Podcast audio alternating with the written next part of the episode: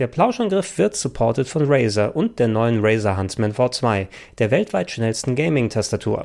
Eure Eingaben werden in Lichtgeschwindigkeit übertragen, perfekt also für blitzschnelles Zocken. Wenn ihr bei der Bestellung im Razer Store den Promocode Plauschangriff verwendet, bekommt ihr bei jeder Bestellung ein Überraschungsgeschenk im Wert von 10 Euro. Nochmal, der Code lautet Plauschangriff. Groß- und Kleinschreibung ist dabei egal. Vielen Dank an Razer und jetzt viel Spaß mit dem Podcast. It's Stone Cold Steve Austin. Listen to Blouse and Griff, and that's the bottom line because I said so. And if you don't, he'll kick your ass.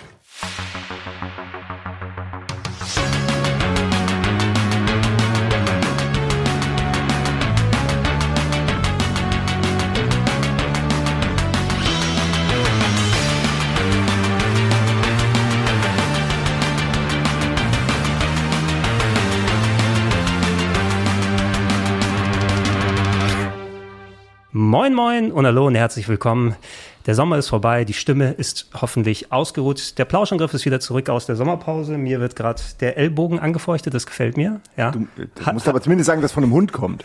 Ich wollte einfach mal abwarten. Aber hallo Simon, schön, dass du da bist. Hallo.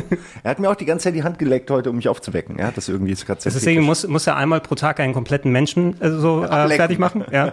Da mal eine Hand, da mal ein Ellbogen, da mal ein Fuß. Ja, während für diesen Rätseln, wo du so ein Bild mit so, so ausschneidest, Stück für Stück, und du musst 100 Prozent von dem Bild zusammenkriegen. So ist es mit ihm und Lecken. Vielleicht hat er so eine, so eine Memory-Funktion in der Zunge. Ne? Dann kann er ganz genau dann äh, das replizieren nachher.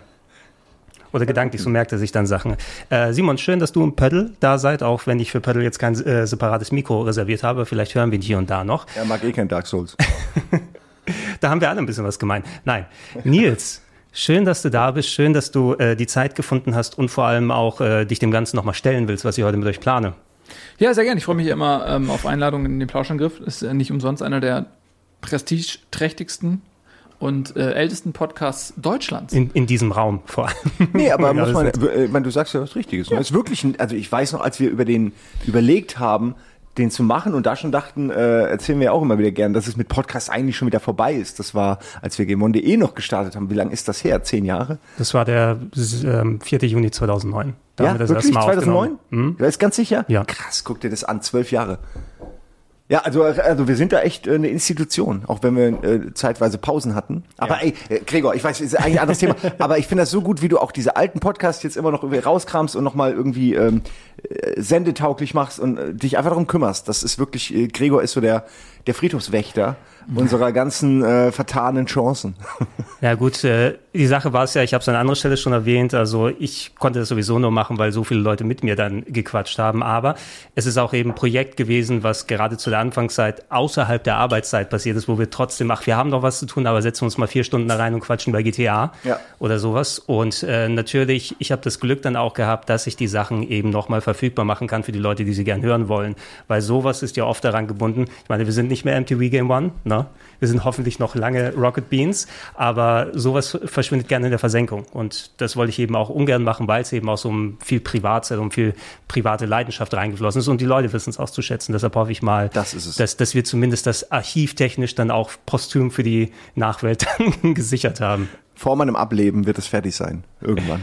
Ja, ähm, bevor wir zum eigentlichen Thema kommen, ich wollte noch mal kurz reinwerfen. Wir hatten uns, glaube ich, in der letzten Runde mal äh, über Sci-Fi-Serien noch mal ein bisschen ausgelassen. Also ich habe tatsächlich dann wieder mehr Star Trek geguckt, statt die anderen Sachen, aber ich habe viel auf meiner Liste, was ich gerne nochmal schauen wollen würde. Äh, in Sachen Star Trek, wo wir gerade aufzeichnen, es sind ganz viele ältere Star Trek Games jetzt nochmal äh, bei Good Old Games hochgepackt worden. Ein paar echt interessante Sachen. Also, wenn es jemand noch nicht präsent hat und Elite Force endlich mal spielen möchte, eins und zwei, und nicht den ganzen Hackmack mit Spezialtreibern und äh, Voice Packs oder sowas machen, habe ich vor ein paar Monaten nochmal gemacht, um die zu spielen. Habe ich gesehen. Jetzt, ja, die gibt es jetzt für, für, für einen Zehner bei Good Old, Good Old Games jeweils.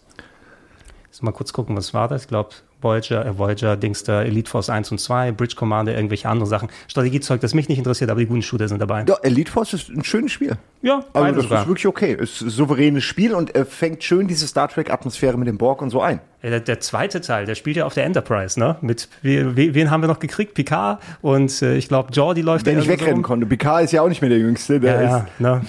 Voyager interessiert uns nicht mehr, wir sind jetzt Enterprise E. Aber nein, das eigentliche Thema, um darauf zurückzukommen, ich hatte mir das schon länger mal auf die Agenda geschrieben und gedacht, jetzt ist eigentlich ein ganz guter Zeitpunkt, um nochmal so ein bisschen das aufzugreifen. Wir sind in den vorbereitenden Monaten für Elden Ring, was glaube ich sowieso trotz aller Souls-Müdigkeit, die den einen oder anderen plagen kann, doch nochmal ähm, so richtig das, das Herz ein bisschen höher flattern lässt. Aber ihr beide habt im Speziellen ja hier, ich meine, wir haben einiges an, an äh, Souls-Games-Duos hier gehabt. Im Speziellen Edmund Denzel haben ja super viel dann gemeinsam gemacht und mit Knall halt durchgenommen, die Spiele gemacht. Es gab bei euch beiden, ich glaube, das war ein Tweet von Ede damals, der irgendwie Ja, ein heraus... un ungeforderter Tweet von Ede, genau. Ein, Mit der ein, Behauptung, dass wir ab so und so vielen Likes anfangen würden, Dark Souls zu Ab spielen. 20 Likes. Wenn dieser Tweet 20 Irgendwie Likes so. erhält. Es war wahrscheinlich wirklich sowas. Ich weiß noch, dass ich als, als Gegen, als wir dann durch waren, habe ich als Gegentweet, ähm, weil ich äh, der Ansicht war, dass er mal Metal Gear Solid 2 spielen Mhm. sollte, ebenfalls so ein Ding gemacht und es hat 5000 Likes bekommen. Kein Metal Gear Solid bis heute. ja, aber waren es 5000 Likes auf Edes äh, Twitter-Account? Oder? Ach, so war das gedacht. Ja. Moment. Ja, das vielleicht Das nicht. ist ja auch bei deinen Tweets nichts Besonderes, 5000 Likes. Ja, ne? Da muss schon auch eine besondere Zahl bei rauskommen. Genau, man, 5001. genau man, macht, man macht immer auf die Null, wenn man die, die Likes einkauft. So ist es doch. Ja, ja, genau, das ist einfach einfacher, das einzustellen. Das muss mit so einem Pulldown-Menü mega anstrengend. Ich schreibe Ja, nur immer fünf jede, davor und jede einzelne Zahl, das, dafür, dafür habe ich keine Zeit. Aber der, der Tweet war ein bisschen so die Initialzündung, hey, Simon Nils, ihr macht ja eh viele Sachen hier gemeinsam im Verbund. Geht doch mal die Souls-Sachen an, die ihr beide in privater Natur, wenn ich das zumindest richtig im Kopf habe, zumindest nicht richtig angegangen seid. Ich will jetzt nicht sagen, dass ihr die gar nicht gespielt habt oder sowas, aber zumindest mal Kannst von, du ruhig. ja. Gut, dann behaupte ich es einmal, ihr hattet vorher nicht so viel mit Souls am Hut, einfach vom, vom Interesse her halber oder wie ist das passiert? Also ich habe mir da damals tatsächlich Demon's Souls gekauft, als das ganz neu war für die PlayStation 3 Wer nicht? und äh, hab's dann, ich glaube, einmal kurz ausprobiert und dann war mir irgendwie, keine Ahnung, habe ich es hab ich's einfach nicht mehr weitergespielt, wahrscheinlich, weil mir das zu schwer war und ich das Konzept damals auch noch nicht kannte ähm, und mich das wahrscheinlich genervt hat. Ich habe zehn Meter in das Spiel gemacht wahrscheinlich und dann hatte ich, war ich genervt. Und dann kam irgendwann mal, ähm, Eddie hatte sich das auch gekauft und bei dem war das ähnlich. Und dann hat er aber irgendwann wurde, da, wurde er wieder begeistert dafür. Von Trant. Von Trant. Und dann war er irgendwann mal bei mir und hat, wollte mich dann mit seiner Begeisterung anstecken und hat gesagt, komm hier, das ist geil, spiel das doch nochmal. Und dann hat er aber die ganze Zeit gespielt und hat, also während, während er gespielt hat, mir ge gesagt, guck mal, ist doch geil und hat mir aber das Pad einfach nicht gegeben. und äh, deswegen kam die Begeisterung bei mir auch nicht rüber. Ähm, und dann war lange Zeit gar nichts und ich habe es dann auch nicht gespielt und dann kam halt dieser äh, besagte Tweet von Eddie und dann haben Simon und ich uns hingesetzt und das war wirklich zum ersten Mal dann, dass wir auch nicht die Option hatten zu sagen, ich höre jetzt auf, es nervt mich, sondern das war klar, wir beißen uns da jetzt durch und so begann es. Ja, bei, bei mir war es wirklich ähnlich. Äh, Ich habe ein bisschen Dark Souls 3 mal irgendwie gespielt, weil ich halt, ich kannte die Reihe dann irgendwie natürlich durch Ede und Co., hatte aber nie wirklich reingeguckt in nix und drei hatte ich irgendwie, habe ein bisschen mal vielleicht zwei Stunden reingespielt, so mal alle Wege approbiert, in jeder, auf jedem Weg einmal auf die Fresse bekommen so und irgendwie nie vom Friedhof runter so richtig und dann habe ich es halt gelassen. Ähm, das war lange davor dann irgendwie und ich weiß noch, dass der Ede, es war nicht so, der Trant hat das mega gefeiert, weil der, das, der hatte sich das Japanisch geholt über irgendwelche Empfehlungen und so und hat es dann mega gefeiert. Und Ede hatte das und hat sich mega im Maniac Forum drüber aufgeregt, was für ein Scheißspiel das ist. Super schwer, total unfair, hat so einen richtigen Rant geschrieben, woraufhin ihn halt alle angemacht haben. Äh, und er dann seine Meinung auch schnell ändern musste, weil er natürlich erkannt hat, und das stimmt ja auch, ähm, hast ja gerade gut beschrieben, ne? am Anfang denkt man, was soll der Scheiß? Und dann rafft man, dass das alles irgendwie Teil des großen Ganzen ist und dann hat er das wirklich wertgeschätzt und dann wurde er zu einem fanatischen äh, Verfechter von Dark Souls ist das einzige Spiel und hat uns dann ja auch nie in Ruhe gelassen damit. Wir hatten ja dann diese ein, zwei Szenen bei der Gamescom, ähm, äh, bei der E3 in LA, wo wir dann irgendwie immer wieder denselben Gag gemacht haben, weil er halt wirklich einfach, es ist ihm nicht möglich war, irgendein Spiel zu kritisieren oder zu kommentieren, ohne zu ohne irgendwie einen Querverweis zu Dark Souls zu ziehen. Das ist wie Fußball gucken mit der Eintracht. Er Ja. schafft immer irgendwie einen Querverweis zur Eintracht und so war das mit Dark Souls auch. Ja. Und das ist ja okay. Es ist halt, man hat halt schon gemerkt, das ist offensichtlich kein Scheißspiel. Also man hat schon gemerkt, das ist wirklich was, aber wie immer, ne, wenn der Hype so groß ist, denkst du dir nie jetzt erst recht nicht. Also du denkst, okay, soll ich jetzt der Hunderttausendste sein, der auch noch danach erkennt, wie toll das Spiel ist, oder suche ich mir einfach ein anderes Spiel, um das zu feiern? Ähm, aber ich bin super froh im Nachhinein, dass wir das jetzt gemacht haben. Also, weil ich hätte die alleine wirklich nicht angefangen. Also vielleicht jetzt mal irgendwann mit dem Remaster oder so, aber ich hätte es wahrscheinlich einfach liegen gelassen und hätte echte Perlen verpasst. Auch wenn ich meine Probleme mit manchen Teilen oder Momenten hatte, äh, war das, äh, ist das halt echt eine gute Reise. Es ist im Besonderen auch so, also ich hatte es in einem anderen Podcast schon mal erwähnt, es war ähnlich wie bei euch, bei mir zumindest. Ich habe mir jedes der Spiele gekauft, aber dann spielst mal rein, machst bis zu einem Boss. Ach, ich spiele das irgendwann mal. Erst mit Dark Souls 2 bin ich tatsächlich irgendwie, wo ich mal mich durchgezwungen habe, dann reingekommen, hat die anderen Sachen nachgeholt und dann weitergespielt. Ich habe in der Zwischenzeit, wo du es gesagt hast, kurz ins Maniac Forum geschaut und äh, ein Posting von Ede. Das wird gefunden. ihm nicht gefallen. Das wird ihm nicht gefallen, wenn du das vorliest. Das sage ich dir jetzt schon. Du musst mal gucken. Also das älteste, was ich gefunden habe, ist vom 3. März 2011. Da hat er aber jetzt nicht lang geschrieben, sondern da schreibt er, bin krank, hatte nichts zu zocken am Start. Da habe ich das Teil nochmal rausgekramt. Punkt, Nochmal Punkt, rausgekramt. Siehst du, da siehst du nämlich, davor war ein Kommentar. Wo ist der denn geblieben? Dreckspiel, Ausrufezeichen. Aber irgendwie hat's mich jetzt doch gepackt. Aber hassen tue ich's trotzdem. Jemand Tipps für eine gute Royal-Skillung? Smiley. Ja, ja, das ist so, das ist auch so eine Sache. Ich habe ich hab ja keine Ahnung gehabt. Mir hat Ede gesagt, wenn ihr das spielt, habt daneben ein FAQ, damit du irgendwie weißt, wo es lang geht. Und ich, der absolut keine Ahnung hat, habe das natürlich gemacht. Und dann saßen wir in der ersten Stunde da mit dem FAQ daneben und offensichtlich ist das halt das Schlimmste, was du machen kannst. Äh, und alle haben uns direkt gehatet und haben das direkt auf mich bezogen. Es war eine ganz unangenehme Situation, weil ich einfach nur gemacht habe, ich kannte das Spiel gar nicht. Ich habe gemacht, was mir gesagt wurde. Und dann haben wir uns da versucht, mit diesem FAQ so durchzueiern und haben dann aber nach einer äh, Stunde gemerkt, okay, das ist Quatsch. Wir spielen das jetzt ganz normal. Das weiß ich noch. Äh, weil die Leute auch mega pisst waren. Da habe ich zum ersten Mal mitgekriegt, okay, Dark Souls Community ähm, ist schon ein bisschen salty und edgy. Was, was wirklich auch nochmal dazu kommt, ich habe tatsächlich das erste direkt die Spiel, erste Stunde schon. das erste Spiel, was ich Souls-mäßig im Let's Play gemacht habe, für ein eigenes YouTube-Let's Play damals, war Demon's Souls. Das war bei euch ja auch der Starttitel, mit dem ihr gestartet seid. Ich glaube, da ging es ja auch noch darum, zusätzlich, oh, macht mal das jetzt schnell, weil die Server werden abgeschaltet und dann kriegt man nicht die ganzen Funktionen mit. Dann hat man ja nochmal so ein bisschen extra Grund gehabt. Und ich habe da auch das gleiche Erlebnis gehabt. Du hast äh, Leute, die sehr emotional und sehr erfahren sind, nicht nur im Spiel selber, sondern auch Leuten tausendfach dabei zugeguckt haben, weil ja so viele Leute das streamen. Und egal was du machst, du äh, äh, setzt dich in ein anderes Wespennest. Ich will nicht sagen, dass es exakt die gleichen Leute sind, die immer dann abgefuckt sind mit dem, was du machst, aber eine, äh, ein Teil der Community haust du dann, also der Souls-Community haust du dann vor den Latz, äh, indem du nicht genau weißt, dass die perfekte Skillung ist natürlich der, dem mit der Magie und Royal und das ist dein Start-Item, was du haben musst, also wenn du es nicht von Haus aus perfekt machst. Und die anderen mal, nee, du sollst ja blind spielen. Ach, nicht so den Endgegner besiegen. Was macht ihr denn Ja, da? ich muss sagen, damit hatte ich meine meisten Probleme. Nicht mit dem Spiel, sondern ein bisschen, bisschen mit der Community, weil die mich, äh, also mich und mein Spielstil einfach null verstanden haben und irgendwie mir immer das Gefühl gegeben haben, ich bin zu blöd für dieses Spiel und ich sollte es besser nicht spielen. Das war so mehr oder weniger der Konsens, was natürlich wenig Bock macht, wenn du eigentlich gerade Bock am Spiel hast. Und Nils ist halt besser in dem Spiel ähm, von Anfang an gewesen und hat das einfach viel mehr embraced, so diese, diese Lore auch und alles. Ähm, und äh, dann äh, war das von Anfang an immer so ein, so ein kleines Ungleichgewicht, möchte ich sagen. Also ich möchte mit einer Urban Legend aufräumen. Ich glaube nicht, dass ich in diesem Spiel von Anfang an besser war als du. Ich glaube eher, dass du dir eben dieses Feedback sehr zu Herzen genommen hast und dass du, und das ist der Unterschied, du bist halt einfach ein sehr ungeduldiger Typ. Das ist, Das ist auf jeden Fall ne, wahr. in allen überhaupt nicht. Spielen immer so.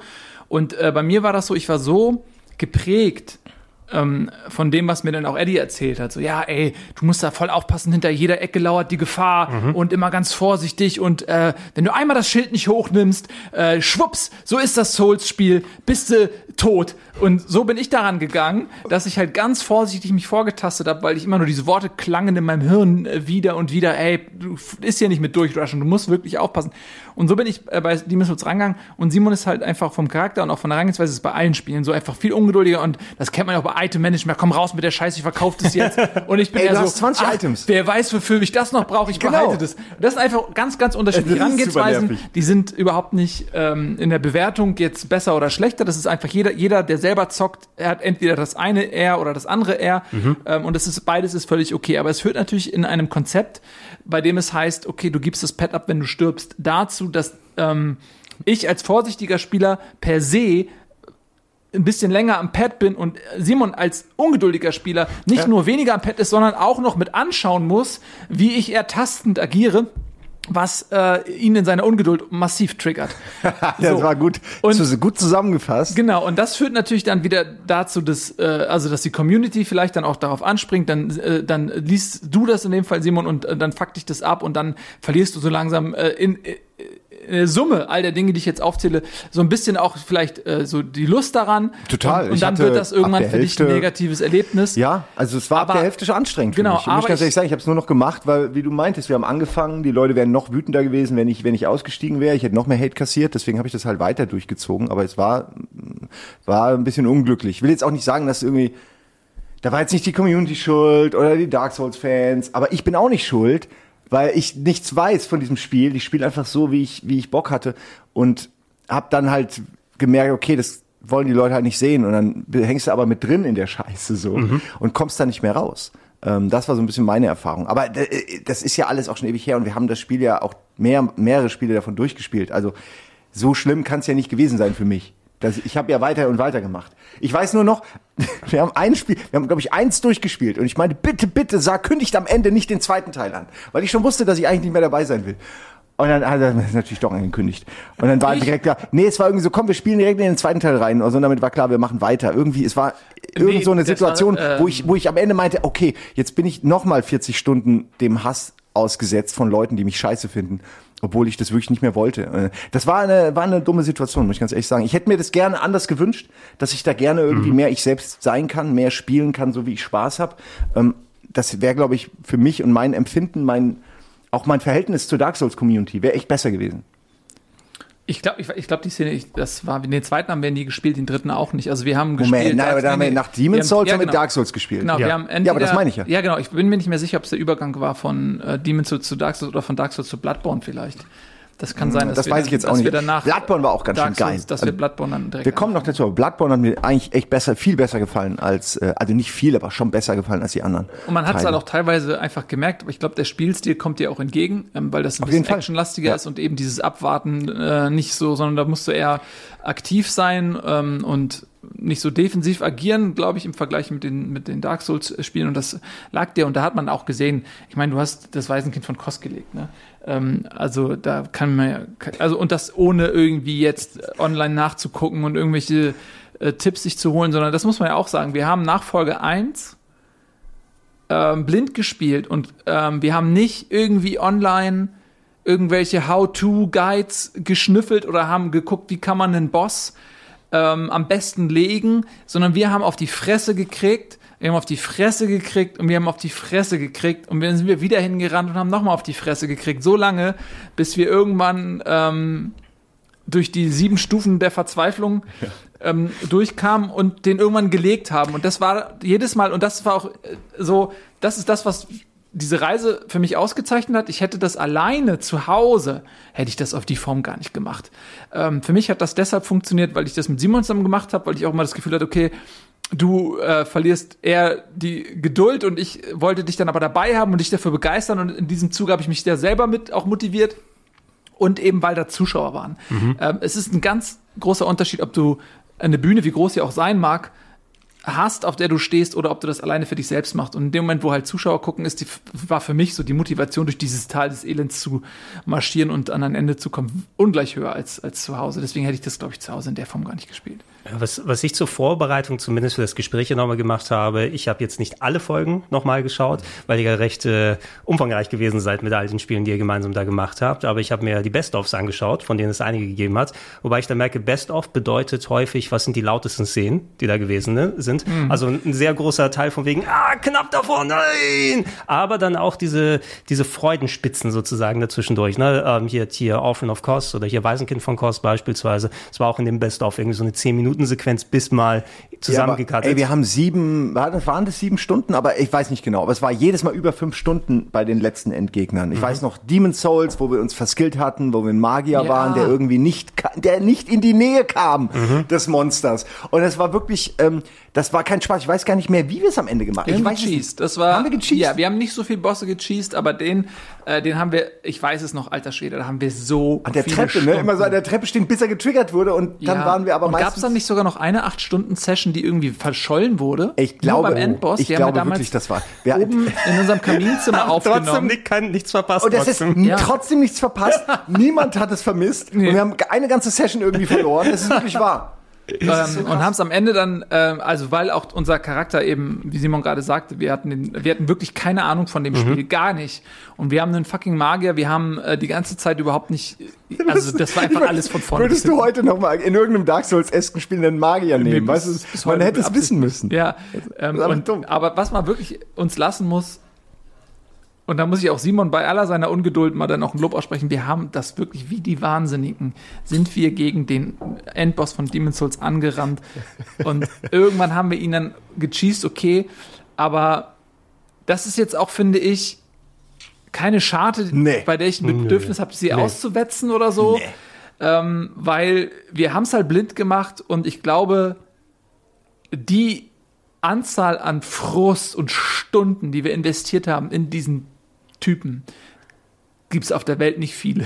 Ja. ohne Das ich ohne irgendwie zu googeln oder Genau. sich Guides anzugucken. Oder neu anzufangen mit einem anderen Charakter Und oder der so. Leid, das, da, da, ähm, ich finde, das Leid war das Ziel in dem Fall und am Ende haben wir ihn halt, und das ist ja eine Game-Mechanik, äh, Mhm. da könnten wir ja auch nichts für. Wir haben ihn dann, ich weiß, von, von unten irgendwie weg mit Pfeil und Bogen oder Ja, so. ne? irgendwie so. Das Also eine halbe hatten- Stunde gedauert. Ja, hat. ich weiß noch, wir hatten, haben mehreres versucht. Wir haben das mit dem Magie versucht, die war irgendwann leer. Dann haben wir Pfeile gekauft, wie blöde. Da hat aber irgendwann der Schaden, er ist immer durch den Pfeil ein Stück nach hinten. Das weiß ich noch. Du Ja. hast geschossen und habt geschossen. nach hinten fallen lassen er ist, dann? Nee, er ist immer ein Stück weiter nach hinten und der, das hat immer weniger Schaden du hast gemacht. irgendwann einen und dann Schaden irgendwann gemacht. hatte er keine Pfeile mehr. Und so haben wir wirklich alle Varianten versucht. Alles, außer den Nahkampf, weil da hatten wir null Chancen. Und ich weiß nicht, wie, ich weiß, ich würde wirklich gerne mal sehen, wie wir es am Ende geschafft haben. Ob wir, ich weiß, es war ein Cheese, aber welcher? Ich könnte es nicht sagen, Magie oder Also ich- ich hab Pfeile noch- oder in der Ecke irgendwo. wir standen irgendwo auf der Treppe oder Ja. so, wo, man halt nicht ähm, getroffen wird. Wir haben ihn irgendwie Spot. ausge wir haben es ausgenutzt. so irgendwie. Spot und dann ähm, Weil der kommt ja dann auch zu dir und macht dann diese Ja. riesen Area of Effect Dinger und du kannst ja wirklich nichts machen gegen den, es sei denn, du hältst Genau, es wir, aus. wir sprechen von, das ist der King Allen, glaube ich. King der, Allen, der, der genau. oben, wenn man mit diesem großen Fahrstuhl hochfährt, auf diesem, äh, ja, quasi den, den Dachgeschoss, ne, wo er Und- ganz schnell zu einem hinspringen Genau, kann. das ist der, aber man muss dazu sagen, es ist ja nicht nur der Typ, sondern es ist ja auch der Weg dahin. Du musst dann ähm, so ein Oder ist noch ein Treppen- Phantom direkt davor vor der Treppe, wo man hochfährt. Ja, da sind ne? halt auch auf, auf dem auf der Treppe selbst oder wei- ich weiß es noch, wie wie oft wir da hochgerannt sind und allein auf dem Weg dahin, ja, äh, sind wir auch schon einige Mal Irgendwo hingerollt gestorben oder, so, den ja. Aufzug falsch genommen. Äh, es ist, Und dann immer, darf ich noch mal, darf ich noch mal, darf ich noch mal? Ja. ja. Genau, um, um das, ist aber ein gutes Beispiel dafür, um es nochmal kurz anzusprechen, wenn wir von Community sprechen. Ob es jetzt die Dark Souls Community ist oder die Rocket Beans Zuschauer, die zuschauen.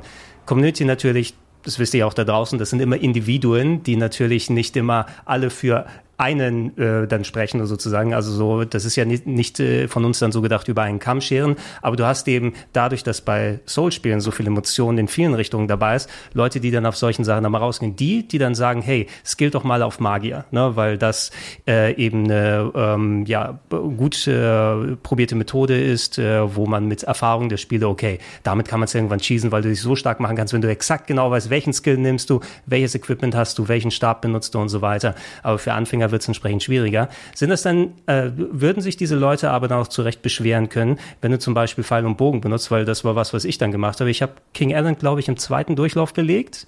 Ähm, und das ist kein Skill-Bragging oder sowas hier, weil wir alle hatten mal einen Boss War auf einem Oh, First Try oder Ja. beim anderen dann gemacht. Und ich habe tatsächlich Pfeil und Bogen genommen und jetzt äh, dann äh, äh, quasi so gespielt, als ob ich mit, mit äh, dem Schwert oder sowas dann zu. Ich hatte einfach so einen Standard-Nahkampf-Charakter, aber eben immer meinen Sicherheitsabstand von 20, 30 Metern gehalten, immer nach hinten und dann ein Pfeil und dann nach einer halben Stunde war der tot. Ne? Äh, negative Anzahl beim YouTube-Video, ich glaube mehr als die positiven Daumen. Ne?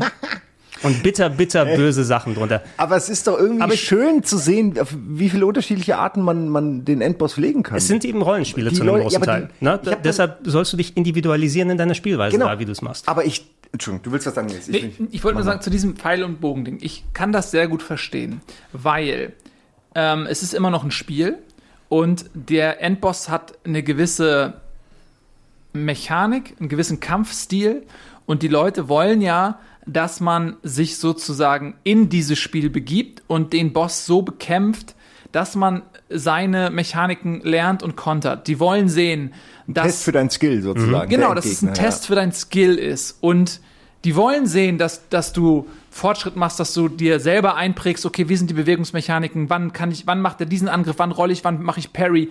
Äh, ich muss mich auf diesen Boss so einlassen, auf, sei, auf seinem Level, so wie er gedacht ist. Mhm. Und wenn ich ihn dann besiege, habe ich die Herausforderung geschafft und dann habe ich sozusagen mir das auch verdient.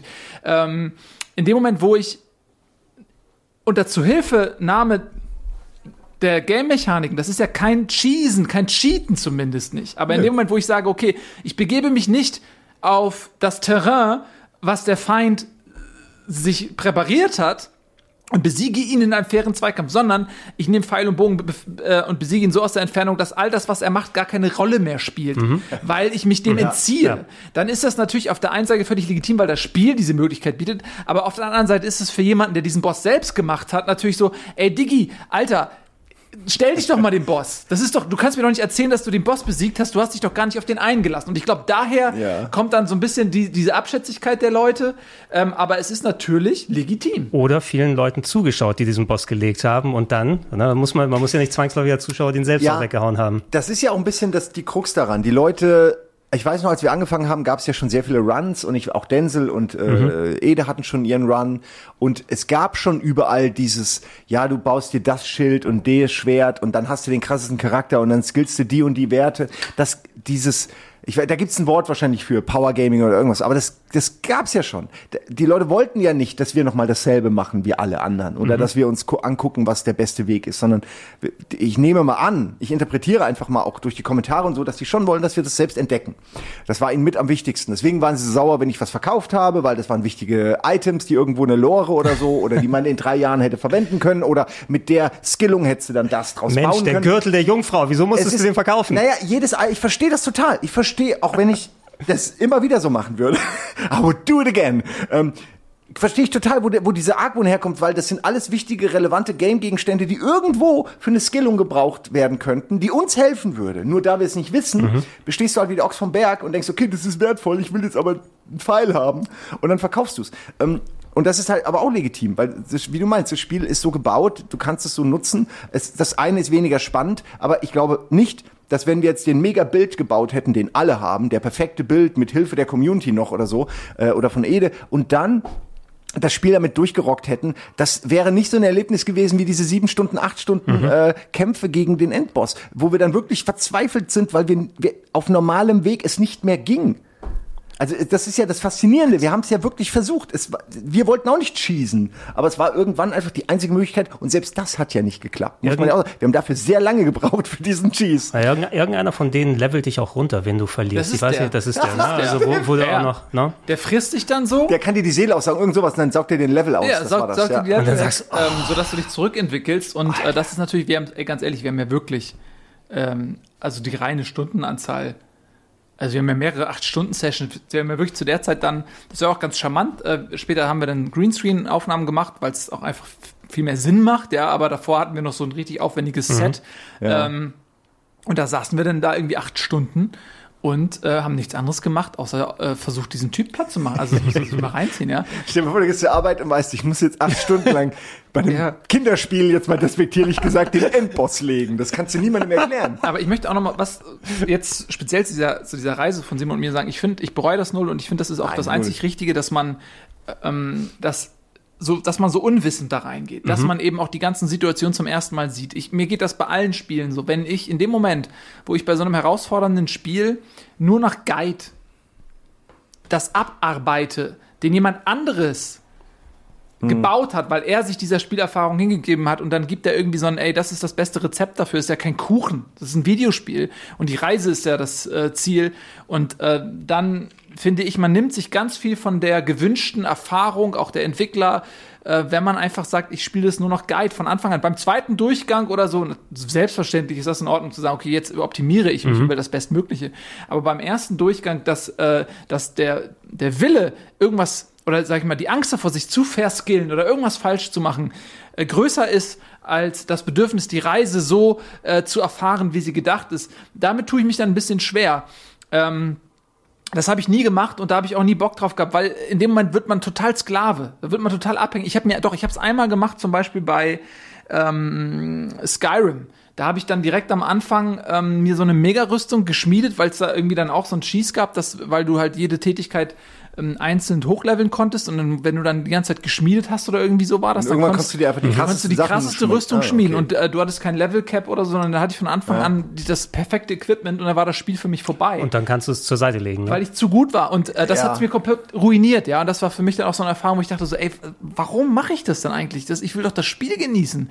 Ja, aber man genießt schon das Gefühl, wenn du leicht overlevelt bist. Also so, gerade wenn du gegen dieselben Gegner vorher unterlevelt warst, wenn du dann plötzlich die mit einem Schlag haust, statt mit dreien, das ist ein geiles Machtgefühl. Aber das, du, dazu brauchst du das vorher. Genau. Du brauchst diese Erfahrung aufs Maul zu kriegen. Ja, das meine ich. Und das ist es. Und äh, das ist für mich auch, äh, was für mich dieses Let's Play jetzt mit dir, mit diesen Sword-Spielen so auch so besonders macht, ist die, wie wir uns wirklich, wie wir auf die Fresse gekriegt haben und uns am Ende geschafft haben. Weil ähm, wenn nichts ist so befriedigend, wie einfach eine Hürde zu überwinden, an der du Ewigkeiten ge- gehangen hast und irgendwann schaffst du es. Wenn du beim ersten Mal darüber kommst, fühlst du dich leicht, denkst, oh, das habe ich ganz geil gemacht. Aber ey, dieses Gegengewicht, was am Triumph hängt, dieses Leid, was Simon und ich authentisch durchlitten haben, das ist für immer verbunden mit den Erfolgen.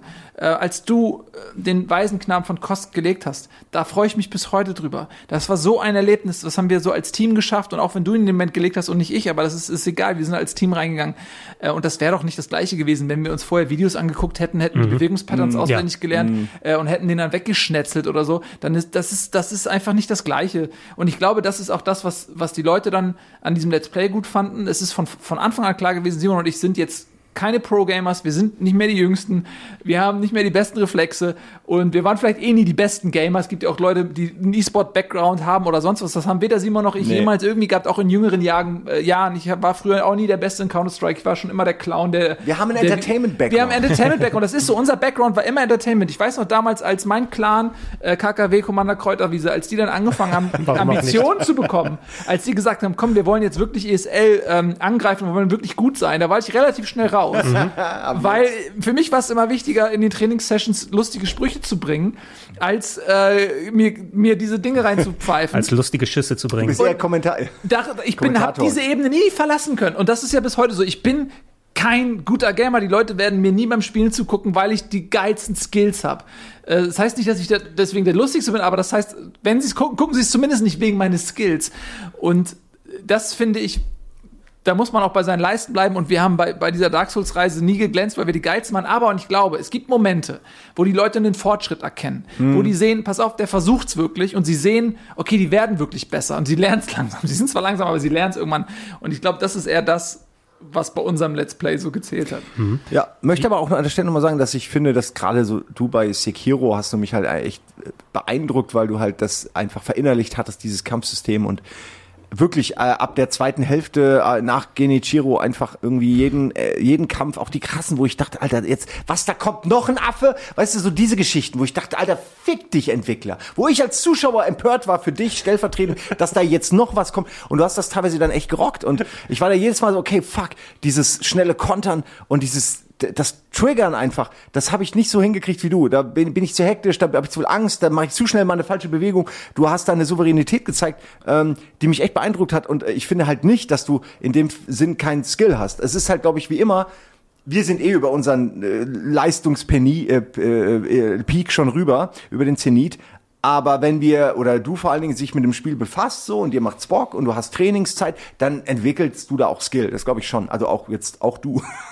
ähm, nein, das meine ich nur, weil du das jetzt so getan hast, als ob wir nichts können außerdem. Äh, ich ich merke es bei mir, dass ich halt Spiele immer nur wenig spiele, immer anspiele, zu viele Spiele spiele und dann in keinem gut bin. Aber wenn ich mich mal mit einem hinsetze, fünf Stunden das spiele, äh, da, nicht vor der Kamera, da passiert's nie. Aber dann bin ich ja plötzlich auch auf eins im Multiplayer oder so. Kann ja auch Matchmaking sein, aber zumindest gibt es offensichtlich Leute, die schlechter sind auch als ich, aber man muss dann einfach eine Weile sich einspielen. Aber bei uns ist es halt so ein, so ein Riesenbrei aus so vielen Themen, was ich die Woche alles spiele, so theoretisch. Ähm, wenn ich nur ein Spiel spielen würde, äh, wäre ich besser wahrscheinlich darin. Aber was Nils sagt, wir sind halt nicht die skilligen Spielevorsteller, wir sind halt irgendwie Entertainment mit Games und das machen wir halt auch gut. Also insofern bin ich da eigentlich auch happy, dass Und- wir das so machen. Nur für alle, die immer sagen, wir haben keinen Skill, wir wissen das ja. Aber man kann auch nicht alles haben. Man kann nicht alles, man kann nicht super lustig sein, eine, ein gutes, Super gut aussehen. super gut aussehen, gute Freizeitaktivitäten haben, auch ein Work-Life-Balance und dann noch irgendwie skillig in dem Spiel. Wenn ihr 30 werdet, wisst ihr, wovon ich rede. Ähm, also das ist tatsächlich so. Man, äh, es gibt halt schon auch viele Leute, die haben sich spezialisiert, die haben vielleicht einen gewissen Grundskill. Aber ähm, wenn ich jetzt jeden Tag Warzone spielen würde und sage, okay, ich verdiene mein Geld eventuell auch damit, dass Ja. ich Warzone-Streamer bin, Wirst du definitiv dann gut werde werden. ich sicherlich auch irgendwann mal relativ gut sein. Nie so gut wie jetzt, was weiß ich hier, äh, Dr. 20-Jähriger. Disrespect und Z-Laner oder so. Aber ich äh, hätte, wäre deutlich besser als das. Äh, die Wahrheit ist ja dann, wir, wenn wir gerade beim Dienstag oder so irgendwas zocken, ähm, oder jetzt auch bei Gamevasion hier wieder Pupkis oder so, wir spielen das ja nie. Das muss man ja auch mal sagen. Wir, wir spielen dann diesen Titel in der Sendung und wir bereiten uns da jetzt auch, muss man auch ehrlich sagen, jetzt nicht so darauf vor, dass man den Skill deutlich annimmt. Wir müssen manchmal, das ist das, jetzt kommen wir in den selbstkritischen Bereich, natürlich gibt es manchmal Sendungen, wo man sagen muss, ey, natürlich müssen wir uns da mal eine Stunde oder zwei vorher hinsetzen, um die Grundmechaniken zu checken, um eben nicht am Verständnis der Grundmechaniken zu scheitern, wodurch man das Spiel gar nicht richtig spielt, sondern einfach durchs Dunkle tappt. Das ist scheiße und da haben wir in der Vergangenheit auch mal Sachen gemacht, wo ich auch heute sage, ey, da hätten wir, müsst, hätten wir uns einfach mehr Zeit vorher nehmen müssen. Ja. Das versuchen wir jetzt auch. Ähm, aber das ist eine andere Geschichte. Das sind wir gerade beim Skill. Ähm, wir haben schon mehr Skill, als, als deutlich wird, aber wir sind einfach beide nicht in der Situation, dass wir die ein, zwei Spiele haben, wo man wirklich sagt, okay, das, da, da investiere ich auch richtig viel Zeit rein. Ja, das schön gesagt, will ich auch nichts weiter zu sagen. Ich hoffe, dass die Leute, die dann vielleicht hier und da mal gemeckert haben, auch ein bisschen mehr verstehen, wo wir halt herkommen und dass wir das nicht, das ist keine Ignoranz oder wir schätzen, wir schätzen das Spiel und auch die, auch die Welt drumherum, die Community, all das. Das ist gar nicht die Frage so, aber wir sind halt auch nur wir. So, ich kann ja nicht so spielen, wie jemand anders spielt. Ich spiele, wie ich spiele. Aber ich verstehe, wie gesagt, viele Sachen von dem Verkaufen der Items bis hin zu äh, der hektischen Art, wie ich spiele, das ist nicht unbedingt äh, From Software kompatibel. Ja, wenn dir das Spiel so viele Optionen gibt und jemand dein Spiel, was du sehr gut kennst, nicht so spielt, wie man es wie man selber kennt, ne, dann äh, wird es natürlich schwierig dann mit der Unterhaltung beim Zuschauen. Also ich kenne auch die andere Ja. Seite. Ich habe jetzt nicht wild in irgendwelche Chats reingeschrieben, aber auch manchen Streamern zugeschaut. Ey, dieses Spiel habe ich zwölfmal durchgespielt. Was machst du denn da, mein Junge? Ne, was soll die Frage das? ist ja, wenn du es zwölfmal durchgespielt hast, das frage ich, warum Warum? guckst du dann jemandem dabei zu? um Irgendwo- jemanden dabei zuzugucken, wie scheiße er spielt, um mich aufzuregen. Aber die Frage. Deshalb. Ist es dieses Gefühl der leichten Erhabenheit, dass man weiß, du bist da gerade an einem Secret Also- vorbeigelaufen? Also es gibt, es gibt natürlich viele Gründe. Ihr habt ja auch den Unterhaltungsaspekt nochmal davor gepackt und ich meine, Das Leid auch. Das ist ja Unterhaltung auch in dem Fall. das sieht man an den Best-ofs eben, dass die dann, wo das Leid prädominant damit dabei ist, weil es so viel an Leid und guten Szenen gegeben Zu hat. diesem Aspekt, ne? Wir haben, Simon und ich haben ja gerade erzählt, wir haben da acht Stunden Sessions gemacht an einem Boss. Das ist ja schon absurd. Aber es gibt Leute, die haben sich das angeguckt. Ja.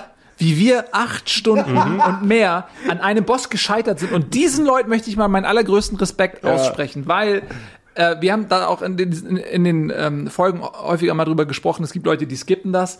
Die sehen, stell dir mal vor, da kommt eine neue Folge und du siehst im Prinzip, okay, da passiert null Progress. Jedes, jedes Vorschaubild ist gleich. Die rennen und, und nächste, in der nächsten Sendung siehst du schon was, weil die sind immer noch beim selben Boss und gucken sich die Folge trotzdem an. Und das, diese Leute sind meine Helden. Ja, weil die suchen sich nicht nur irgendwelche Perlen raus, sondern die sind die Reise mitgegangen, die haben mitgelitten und genauso wie vielleicht jemand, der einen Boss so gelegt hat, wie er sich eigentlich äh, legen lassen sollte, sich so in einem Club zugehörig fühlen, dass sie gerne Leute, die diesen Boss dann schießen, sei es mit Pfeil und Bogen oder wie, ähm, dass sie diese Leute aus diesem Club äh, ausschließen wollen. Genauso möchte ich an dieser Stelle sagen, die Leute, die von Anfang an jede Scheiße geguckt haben und mit uns gelitten haben, das sind die Leute, die für mich in dem, in dem elitären Club drin sind, weil die sind mit uns wirklich diese Reise gegangen. Das ist wahr. Das sind auch die, die einem dann immer wieder Mut gemacht haben, äh, die auch mal einen Tipp geschrieben haben, die nicht nur gelacht haben, sondern halt vielleicht gelacht haben und danach aber einen Tipp gegeben haben. Also das muss man auch sagen. Es gab eine Menge Leute. Ich meine, wenn du dir vorstellst, du guckst dieses, dieses acht Stunden Video und klickst ans Ende und siehst, okay, es ist wirklich der fucking selbe Level. Es ist nichts, da hätte ich direkt keinen Bock mehr. Aber ich meine, die Leute ne, schöpfen dann, glaube ich, die Unterhaltung aus diesem Anrennen gegen die Wand und der, der immer größer werdenden Verzweiflung der Leute. Ich glaube, das ist für viele dann auch ein Reiz. Und ich glaube, das kann ich auch nachvollziehen, wenn man es durchgespielt hat, dass man da gerne zuguckt, wie jemand nicht acht Stunden, aber schon auch mal wie jemand richtig auf die Fresse kriegt. Und überrascht ist und sauer ist und dann erinnert man, ist ja ein bisschen wie Nostalgie, man erinnert sich an seine Verzweiflung. Ja, du, du kriegst was von deinem Spielerlebnis nochmal zurück, ohne das gewisse Maß an Extraqual, Genau. weil du es nicht mehr selbst spielen musst. Ne? Und auch von wegen das, was du vor- vorhin meintest, Simon, wenn ich Leuten zugucke bei dem Spiel, was ich schon kenne, ist es vielleicht auch da einfach um, um die Gefühle, die ich bei so einem Spiel dann gefühlt habe, so ohne Überraschung oder war etwas, was mich emotional mitgenommen hat, diese Momente aber auch als Zuschauer an anderen Leuten wieder zu erleben und das nochmal zurückzuholen, das ist mindestens genauso stark dann. Und du hast du hast so viele Leute, die streamen mittlerweile, ob es bei YouTube, ob es bei Twitch live ist und so weiter, ähm, die so viele verschiedene Sachen dann bedienen und machen. Unterhaltungsaspekt, skillige Leute, Speedrunner, die das nochmal ein bisschen anders angehen. Da habt ihr ja auch übrigens, das, äh, wir sprechen gleich nochmal über die Spiele an sich ein klein wenig, aber ich meine, ihr beiden äh, habt euch ja zum Glück nochmal mit dem äh, CB Roffel, glaube ich, war der Kollege, der bei Speedrandale dann ähm, Bloodborne gezeigt hat. Ah, ja. Na?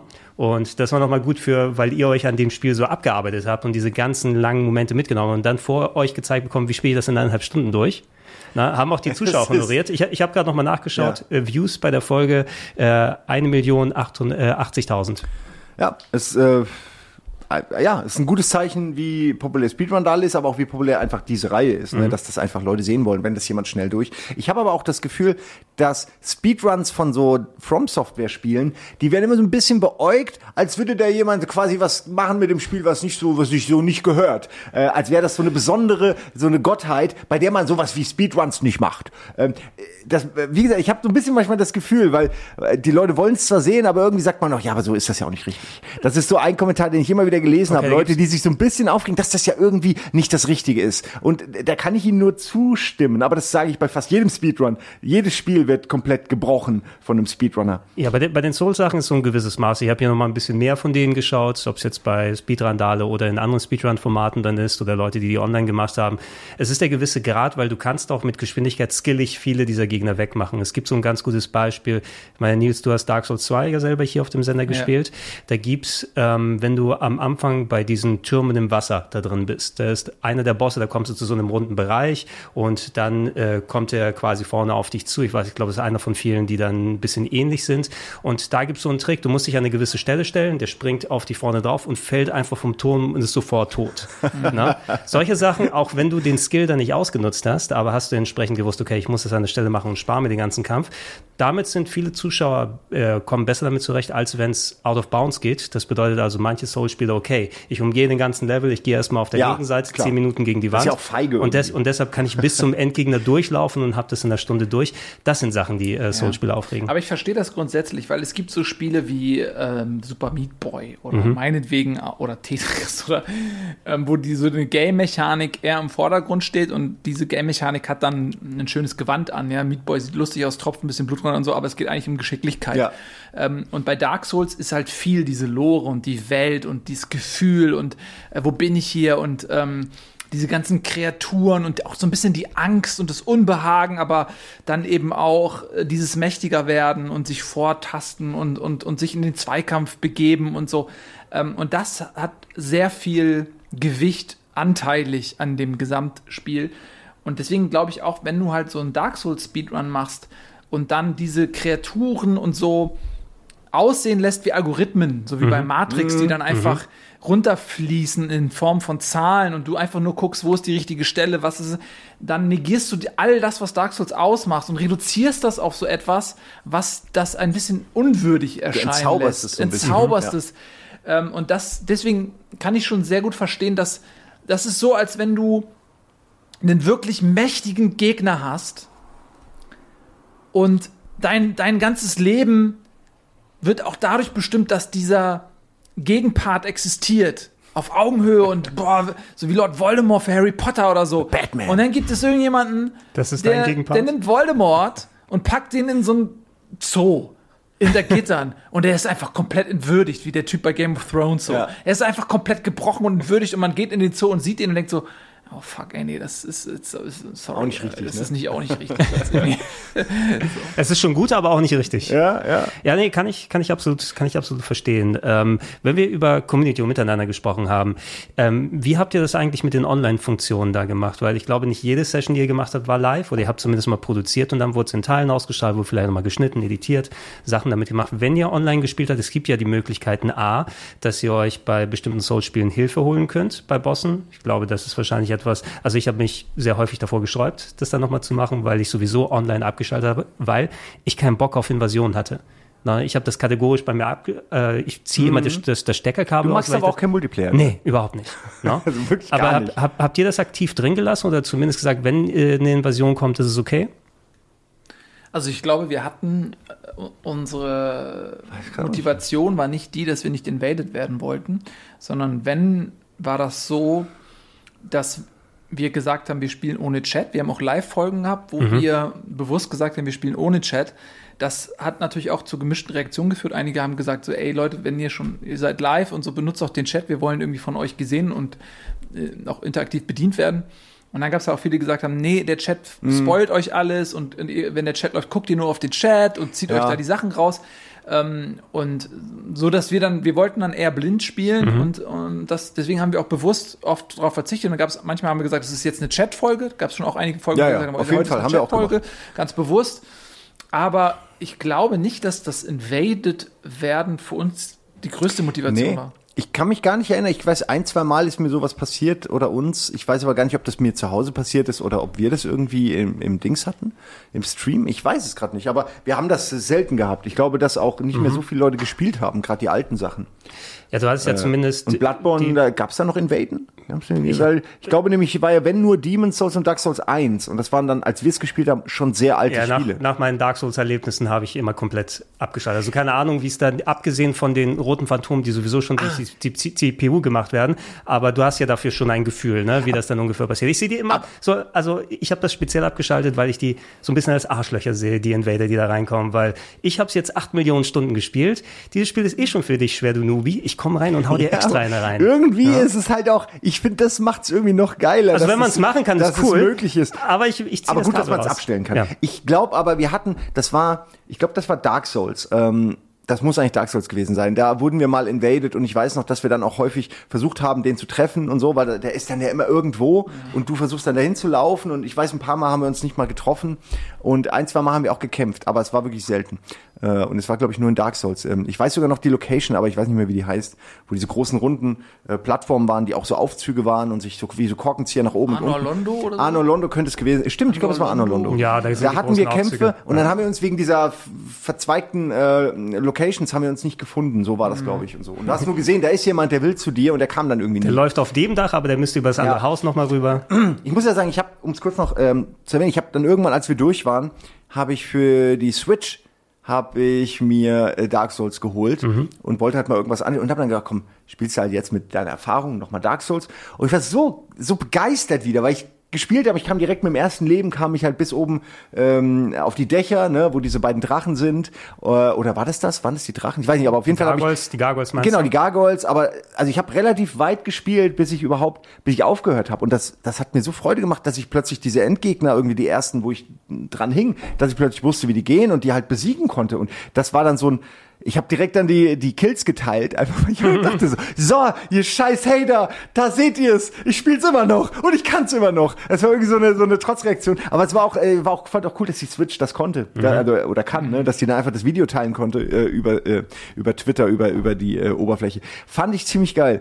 Und das hat mir aber auch gezeigt, dass das Spiel wirklich einen mega Reiz hat. Also egal wie oft du es gespielt hast, du kannst es immer wieder nochmal anfangen und es, du, du bist wieder in diesem Sog drin. Es ist eher die Frage, ab wann hörst du mal dann auf, weil du denkst, oh nee, jetzt habe ich dreimal gegen den verloren, jetzt möchte ich nicht mehr, weil du es ja schon mal hattest. Aber ich glaube, dass jeder, der anfängt, auch wenn er schon gespielt hat, wird erstmal eine Weile spielen, ein, zwei Bosse, bevor man das wieder weglegt. Ja, je nachdem, wie gut das Belohnungsprinzip in dem Spiel bei einem greift, weil auch das Hinlaufen zu einem Boss, nachdem man gestorben ist, ist ja auch etwas, was im ersten Moment für mich immer so demotivierend wirkte, mhm. was ich möchte den eigentlich jetzt nochmal probieren, aber jetzt muss ich ähm, noch ein paar Minuten nochmal gegen Leute kämpfen oder finde ich eine Methode, vielleicht in einer Minute an denen vorbeizulaufen. Ähm, es ist schon, also für mich war es zumindest eine gewisse Quälerei, bis ich an den Punkt gekommen bin, wo ich zumindest dann auch wusste, okay, wenn ich mich jetzt nochmal ein bisschen motiviere und ja, eigentlich kann ich doch dieses Maß zu finden, war das Schwierige, ne? weil es ist dann die größte Einstiegshürde. Ja, also das ist auch so, finde ich, sehr kontrovers was diesen Weg zu den Bossen angeht. Weil manchmal gibt es wirklich, gerade wenn du dann ähm, 100 Mal gegen jemanden kämpfen musst und dann immer diesen Weg dahin. Ähm, ich verstehe das, dass es so, das macht jeden einzelnen Versuch auch wertvoller, weil man immer noch denkt, okay, jetzt diesen Weg wieder und so, das, das sorgt nochmal schon dafür, dass man jetzt nicht so weg abschenkt, sondern dass man das wirklich, das, allein, dass ich jetzt wieder beim Boss bin, da, dafür müsste ich schon wieder was leisten, mhm. deswegen äh, das nimmt so das Inflationäre raus. Aber ich bin tot, direkt wieder äh, gegen anrennen und so weiter. Ich, ich verstehe das. Aber es gibt wirklich auch Situationen, wo es einfach nur nervt. Wo es einfach nur nervt, diesen Weg nochmal machen zu müssen. Äh, ich hatte bei Dark Souls 2 eine Situation, das, also es war das schlimmste Game Design, was ich je erlebt hatte. Aber das ist auch Dark Souls 2. Ja, aber trotzdem, also das war, das hast du gar nicht mitbekommen. Nee. Äh, ich habe ab und zu mal reingeguckt, so. ja. Aber das war in, ich glaube, in einem Add-on-Gebiet. Ähm, in irgendwelchen und diese Kerker dann. Ist das der Schnee oder ist es da nee. unten, wo diese ganzen äh, grünen ah, Bauten? Diese Schneegeschichte da, wo du mit dem Sarg darunter. Mhm. Ja, okay, das war auch, das war das zweitschlimmste. Aber das erstschlimmste war das Add-on, das, das, ich weiß gar nicht mehr, das war in der Mitte. Wo du diese Brücken so, hast, wo du runterfährst. Das sind so Statuen, ähm, ja, ja, die so Fahrstühle immer hoch und runterfahren und dann gibt es verschiedene Ebenen in so einem kreisrunden Ding oder was. Und da gab es ein so ein Add-on, ähm, also ein, ein so ein Boss, da musstest du wirklich einen elendig langen Weg machen und der Weg war so unfair weil, also, das, der Weg, also der Weg bis zum Boss war eigentlich so, dass du sagst, okay, da hätte jetzt, da hätte, muss ein Bonfire kommen. Allein weil der Weg so scheiße ist, habe ich mir jetzt den Bonfire, und das waren drei Ebenen. Und so viele Gegner und alle so hart und verschiedene Gegnertypen, einen Zauberer, einen Sniper, äh, Nahkämpfer, ähm, so, so Sachen wie äh, diese eine Szene mit dem, da ist so ein Kerkergang, ja, und dann drückst du einen Hebel und dann, und dann kommen aus den verschiedenen Zellen kommen irgendwie sechs, sieben Gegner. Das ist wie Resident Evil 2, ja, wenn du, wenn ja, du die, ne, so, aber du musst dich voll beeilen, weil das Tor am Kopf dieses Ganges, durch das du durch musst, das schließt sich nach einer Zeit, ah, sodass du gar nicht die Zeit hast, den Ruheplatz zu machen. Und wenn du dann da durchrennst, dann schießt auch noch gegenüber von dieser Öffnung, äh, von diesem Fallgitter, ist da noch so eine Statue, die einen Feuerball da durchschießt. Also das ist allein, und das ist nur eine von sieben, acht Situationen, die du erstmal perfektionieren musst, um überhaupt zu einem Boss zu kommen. Und zwar auch in einer Verfassung mit genug Flasks und so, die überhaupt dem Ganzen noch Sinn gibt, gegen den Boss zu kämpfen. Dieser Weg hin hat mich so genervt. Ähm, und der Boss selbst war auch dann noch so knüppelhart. Also das war wirklich, wo ich dachte, ey, nee. Und da gab es keinen Shortcut. Nein! Weil das ist ja das, ich meine, das ist ja der normale Weg, sage ich jetzt mal, und dann gibt es ja häufig einen Shortcut, wo du sagst, okay, da umgehe ich diesen Kram, aber wenn du ja, das, du Alter, konntest, das hätte mich wahnsinnig diese, Wenn du diesen Gang, also wenn du, das waren, ich glaube, zwei oder drei Gänge dieser Art, wenn du die alle genommen hast, war der Weg ein bisschen kürzer. Ähm, ja, ja, okay, und wenn du, wenn du den halt langen Weg genommen hast, also glaubt es mir einfach, das was nee, ich glaub dir das. Ich das ist die Hölle, das war das, das schlimmste Game Design aller Spiele, die ich je gespielt habe. Ein, eine Sache, die ich also das persönliche also ich habe der Spiel Panda auf Atari 2600 gespielt, nur mal so nebenbei. das Herzste von allen. Äh, was eine Sache, die ich immer ganz gerne, also ich weiß nicht, ob das so eine persönliche Sache bei den Soul-Spielen ist, die ich gemacht habe, ist gern mal, ich habe einen Bonfire aktiviert und dann habe ich ähm, nicht die Gegner systematisch weggemacht, sondern ich habe geguckt, kann ich vielleicht bis zum nächsten Bonfire laufen? Also an was kann ich alles vorbei, bis ich noch eins aktivieren kann, weil dann habe ich das schon mal safe und dann arbeite ich mich zurück. Mhm. Na? Also es ist auch natürlich eine Methode, die ja. äh, ich nicht jetzt so häufig bei Streams oder so gesehen habe, aber die ich auch zum Glück dann live nicht so spielen ja, aber würde, weil dann, dann, dann, ich, ja. dann, dann würde ich, dann würde ich nämlich richtig Ärger von der Community kriegen. Ja, aber das kannst du ja auch nicht endlos machen. Du musst ja leveln, aber ich finde das auch total geil, durchzurennen. Mhm. Alle die im Schlepptau und dann siehst du dann Bonfire und dann holst du dir das noch schnell. Ich weiß gar nicht, ob, ob dir, was dir das eigentlich bringt, außer dass du halt dahin kannst wieder. Aber weil du hast ja nichts geschafft. So, so, solange du warpen kannst in dem Spiel, ist es ganz beispielsweise war bei Dark Souls 3 häufiger bei mir dann. Mhm. Ein, ein Aspekt halt, der über den wir noch gar nicht gesprochen haben, ist halt dieses Verlieren seiner Seele. Also Roguelike artig, dass du deinen Fortschritt sozusagen ja dadurch mhm. auch verlierst. Was ja mit jedem Schritt, mit jedem Gegner, den du besiegst, wird die Angst davor, das Erreichte zu verlieren, noch größer, sodass du eben wirklich überlegst, okay, gehe ich, geh ich jetzt zurück, der Weg ist ja geklärt, gehe ich zurück, save meine Seelen Mhm. und dann muss ich alles nochmal machen oder riskiere ich das, gehe weiter Ja. und hoffe, dass ich das nächste Bonfire finde. Ähm, auch da wieder, das hast du ja überhaupt nicht, wenn du dir das vorher alles anguckst und genau weißt, wo das, ja, okay, warte, dann gehst du da links Jetzt noch und da, drei leichte Gegner, dann habe ich's. Genau. Ja. Und dieses Ungewisse, das nochmal ein Argument dafür ähm, mehr, dass man es blind spielt, aber das ist halt auch das, was bei Souls auch gerade am Anfang, ne? Irgendwann checkst du, pass auf, zur Not farm ich.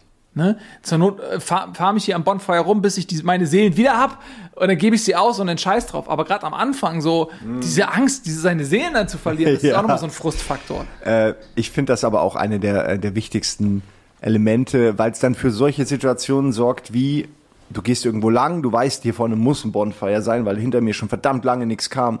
Und dann siehst du irgendwo auf einer einsamen Brücke einen Typen stehen. Und du hast halt irgendwie 100.000 Seelen, 20.000 Seelen, ist ja egal wie viel. Auch 2.000 Seelen am Anfang, ne? Mal tut dir richtig weh, so. Ähm, und dann, dann diese Überlegung, scheiße, der ist bestimmt gut. Was mache ich jetzt? Gehe ich jetzt zurück den langen Weg und dann so diese das Abwägen zwischen dem Risiko und der Faulheit der Leute. Das Weil- ist einfach, weil- ab, wenn du das kannst du nur so erreichen auf diese Art. Und, Ja, wenn du zurückgehst und dich wieder dahin kämpfst, hast du wieder die ganzen Seelen und müsst du eigentlich wieder normal machen. Das ist nämlich dann das Trick, Tricky. Du denkst, du komm, lauf ich zurück, komm mit dem- und dann läufst du wieder vor und merkst, fuck, ich bin wieder an derselben Stelle, ich habe denselben Fehler wieder gemacht. Die, die haben das so gemacht, dass du dagegen, du musst mit vielen Seelen, mit viel Risiko gegen diesen einen Typen kämpfen. So wollen sie das haben. Und sie haben, sie bauen es so, dass es, deswegen finde ich das bei Dark Souls 2 so krass, weil die ja genau wissen, was sie da machen. Und wenn du dann sagst, da sind Level oder Ecken, die sind einfach nur noch arschig, dann wissen die das. Welche- die haben das sicherlich auch gemerkt. Und dann haben sie es drin gelassen und das dafür, dafür verdamme ich sie. Um, um kurz mal, weil wir gerade eh bei dem Punkt sind, Dark Souls 2, welche Version hast du gespielt? Die Originale oder das Update? Das, es gab ja mal eine neue Version, die gekommen ist. Ähm, wie ist sie nochmal? Die ähm, tatsächlich Gegner einfach wie so Streusel über die Level gekippt hat. Ne? Also die Gegnerplatzierung ist dann teilweise auch nicht mehr so gedacht, wie sie mal gewesen ist, sondern wirklich der Hard Mode ähm, und dass da auf einmal x-fach Gegner mehr sind, als sie eigentlich sein sollten. Aha. Das erinnert mich, als ich mit Martin, äh, warst du dabei? Mit wem haben wir Randomizer gespielt? Warst du Äh, dabei? du, und sie, du und sie, glaube ich. Ey, du, du warst da auch ein, zweimal dabei, oder? Ja. Kann das sein? Das ist schon lustig, ne? wie sie diesen Randomizer benutzen und man verliert, das habe ich gemerkt, man verliert völlig die Angst irgendwann vor dem Spiel und den Charakteren, wenn die ständig so durchgemixt werden. Also du läufst dann halt rum und siehst halt irgendwie völlig wahnsinnige Charaktere, von denen einen hältst du dich fern, bei den anderen denkst du, da könnte ich kämpfen. Aber generell hast du nicht mehr so diese Angst, weil du eh weißt, es ist alles random Es und gibt so teilweise bin ich völlig underpowered und das war aber schon, das war cool. Also Martin hat das ja gespielt Mhm. wie ein Verrückter. Der hat das gespielt, ja, nee, hier, da und da hinten muss jetzt gleich das sein und hier ist jetzt links und denkst du, okay, aber warum weißt du denn jeden einzelnen Weg in diesem Spiel? Du weißt ja wirklich alles. ähm, und ich weiß, also das hat mich schon sehr beeindruckt, weil der, der wusste wirklich, was er macht. Und wenn der dran war, äh, wir haben das ja fast äh, auch, auch recht weit gespielt, Mhm. nochmal mit diesem Randomizer. Der hat einfach, der hat es durchgezogen. Dem war egal, was da kommt an Gegnern.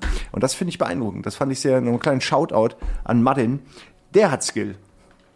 Aber Das der hat hat- auch sehr viel gespielt. Das hat er dann auch zeigen können. Scholar of the First Sin. Also es ist, glaube ich, die PS4 und sonst wie Version gewesen. Na, die, Ja, die habe ich gespielt. Ja, die, also wenn du dich da auch noch mal extra abgemüht hast, ist es tatsächlich, es gilt auch als nicht so gut gebalanced, weil da einfach Gegner teilweise wirklich noch mal extra reingehauen wurden. Ich habe auch nur die Urfassung damals gespielt auf dem PC, als sie rausgekommen Da ist. haben sie es noch schwerer gemacht, Ja, ja, ja, du musst ja auch einen Grund haben. um ist, zu verkaufen.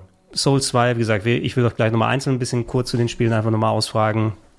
Und Nils im Speziellen zu Dark Souls 2, weil du es ja nicht direkt gespielt hast, Simon. Aber das war so, dass Dark Souls 2 hat ja auch den eher schweren Stand in der Souls-Community. A, da gibt's ja immer dieses äh, Ge- Gerede von wegen, das B-Team hat dran gesessen, der Miyazaki, der die anderen Spiele designt hat, hat da gerade keine Zeit gehabt. Dann haben also andere Leute das gemacht und es ist nicht ganz so geworden, wie man es gerne gehabt hätte, Ja, was das interessant. Leveldesign teilweise angeht, dass es nicht mehr so kohärent ist, dass du, was weiß ich, du bist äh, in einer äh, Giftlandschaft, ne, und dann findest du einen Turm, wo du hochfährst, mit dem Aufzug ganz nach oben und landest auf einmal in einer Lavahöhle unten, na, wo du sagst, okay, aber wie, wie kann es Ja. passen, dass ich in den Himmel Okay, fahre und das ist Lava aber- da ist? ja, aber echt so, solche Geschichten sind da mit dabei. Und äh, die Hitboxen, also der Bereich, wo dich Gegner treffen können. Oh ja. Wie oft ich von Schwertern bei Dark Souls 2 getroffen wurde, die wirklich direkt, du kannst es Ja. dir angucken, sechs Meter an dir vorbeigegangen sind und trotzdem wirst du dann Aber aufgespielt. es ist ja gerade bei dem Spiel absolutes No-Go, dass die Hitbox nicht gut Und deshalb ist Dark. Souls 2 auch das Einzige, was es macht. Für Skull of the First haben sie es, glaube ich, zumindest in gewissen Teilen angepasst, aber eben auch, damit die Leute, die Meins? Souls- Oh. Sorry, ich hab's nicht damit die Leute, die äh, Souls-Spiele auch äh, aus dem FF-Cam noch, trotzdem noch mal eine Herausforderung haben. Nicht nur die Grafik verbessert, sondern lass es noch ein bisschen schwerer machen. Ne? Und das ist Skull of the First Sin gewesen. Deshalb spiele ich die Version auch eher weniger. Ähm, euer Charakter. Häufig, ich weiß nicht, ob ihr ihn bei jedem Spiel hattet, aber der gute alte Willbald, Oh, der Hund denkt wegen dem Telefon, Jetzt denkt er, geht's dass, los, ne? dass, nee, dass meine Freundin zurückkommt. Und der verwechselt es immer mit der Klingel. Pöttl. vielleicht kommt sie ja bald wieder. Äh, habt ihr Willbald, also ich habe zumindest ein bisschen in den Creator oder so reingeguckt bei manchen Spielen, habt ihr den immer ähm, ähnlich gebaut oder war einfach der Name und dann habt ihr geguckt, was ihr auch. fertig macht? Also wir haben ähm, irgendwann mal Wilbald bewusst unt untrendig gemacht. Also so, dass er jetzt Schön nicht, hier die ja, Quarkhaare genau, und hier alles. die, die, diese, diese Pottfrisur und also es war wirklich keine Schönheit. Das ist wahr.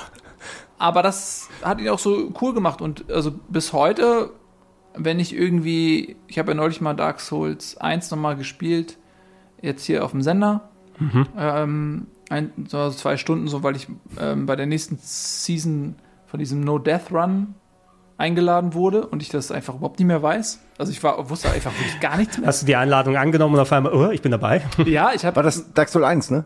ja, ich habe Matteo auch gesagt, ich habe möchte keinen vielleicht Plan. auch mal machen, hätte ich auch mal Bock. Ähm, aber das war lustig, das so auf dem, auf dem Sender nochmal zu spielen. Und da habe ich natürlich auch wieder Wilbald genommen mit seiner hässlichen Pottfrisur. Also das ist für mich jetzt, das ist der, der, der personifiziert auch diese komplette Reise, dieses komplette aufs Maul bekommen, dieses komplette Scheitern, dieses komplette Anti-Cool-Sein. Das ist für mich Wilbald und ich würde den gar nicht aus der Reise rausnehmen. Also das ist der Typ, der diese Reise durch alle Teile macht. Mhm. Habt ihr euch ähm, spieltechnisch, ihr habt es ja gesagt, beim ersten Mal bei Demon's Souls habt ihr noch ein bisschen an die Empfehlungen gerichtet, oh, eine Magiebild, der ist jetzt overpowered, lass doch mal, spiel's mal so, das macht am ehesten Sinn. Aber wenn man dann sieht, okay, das ist vielleicht nicht die Spielweise, auf die man dann hingeht. Das Schöne bei den ähm, Souls-Rollenspielen von From Software ist ja, dass man so eine große Varianz haben kann. Nimmst du wirklich einen Charakter, wo du nur in den Nahkampf mit schnellen Schwertern und mit einem Schild gehst, hast du vielleicht zweihändig immer unterwegs, aber mit schweren Waffen. Habt ihr irgendwann mal eigene Präferenz oder so gefunden? Also gesagt, okay, es ist immer ein Charakter mit Schwert und Schild oder eine Lieblingswaffe oder so? Ich glaube nicht, dass wir sowas hatten. Also, oder? Wir haben das schon immer von den Waffen und den, den, der Leistung abhängig gemacht. Ja, und auch so ein bisschen unterschiedlich. Also, das war ja auch oft ein Kompromiss zwischen Simon und mir. Ne? Wir Stimmt, ja worauf wir uns, ah, das war immer das Ding. Du wolltest immer diese riesigen Schwerter, die dann so einen lahmen. Die so lange, bra- die, die Monster Hunter Schwerter. und die sind ja auch, die sind ja scheinbar auch richtig gut. Das ist ja, das eine ist ja das Meisterschwert, was man haben sollte oder so, aber ich fand immer diese kleinen, schnellen Sachen, ich, ich, ich, ich, ich finde es so ermüdend, wenn du immer denselben, immer dieselbe Bewegung siehst, immer diesen einen Mhm. Move, aber ist halt so, ne? muss man halt akzeptieren dann, aber ich hätte gerne, das fand ich halt an den späteren Spielen besser. Also Bloodborne und Sekiro hat einfach viel mehr Varianz in seiner, es wirkt einfach Ja, du hast flüssiger bei und schneller. Bloodborne drei Waffen, glaube ich, einfach nur so zu Beginn, ne? wo du, ich weiß gar nicht mehr. Ja, du hast dieses, diese sechs, ja sechs, sieben verschiedenen Waffen und du hast ja noch die Modifikationstaste. Ne? Also ich habe auch hauptsächlich wirklich die Säge da benutzt, die du ja, Ja. so, die, oder die Sense, die du nochmal ausfahren kannst, ähm, die dann das nochmal verändert. Plus alternativ habe ich, glaube ich, meistens den Hammer genommen, um zumindest eine schwere Alternativwaffe zu haben. Aber ich habe dann auch nicht mehr variiert danach, sondern das waren meine zwei Waffen und die habe ich alle benutzt. Genau, es gab halt relativ bei, bei Bloodborne sehr wenig Auswahl. Ähm, also das, im Prinzip, ja, also, äh, du hast ja diesen, diesen Stab, diesen Gehstock, dann hast du halt das Sägeblatt und dazwischen noch irgendwas anderes. Die waren halt ein bisschen langsam, also die Geschwindigkeit und der Damage Output haben sich dann irgendwie so ein bisschen verändert. Aber bei Dark Souls, finde ich, hat man sehr viel Varianz und ich weiß noch, äh, ich habe mich irgendwann damit wohlgefühlt, das Ding auch so in zwei Hände zu nehmen und ähm, irgendwie auszuweichen und dann einen Schlag zu verpassen, der dann auch gesessen hat und so. Und äh, genau, du wolltest eher so ein, so ein Dex-Bild haben, also Dexterity-Bild, ähm, mit schnelleren Waffen und einfach mehr so. Und da haben wir schon immer so, war schon immer, wenn man levelt, okay, ähm, für wen levelt man jetzt, also gehe ich jetzt auf einen Stärkepunkt oder gehen wir auf einen Dex-Punkt.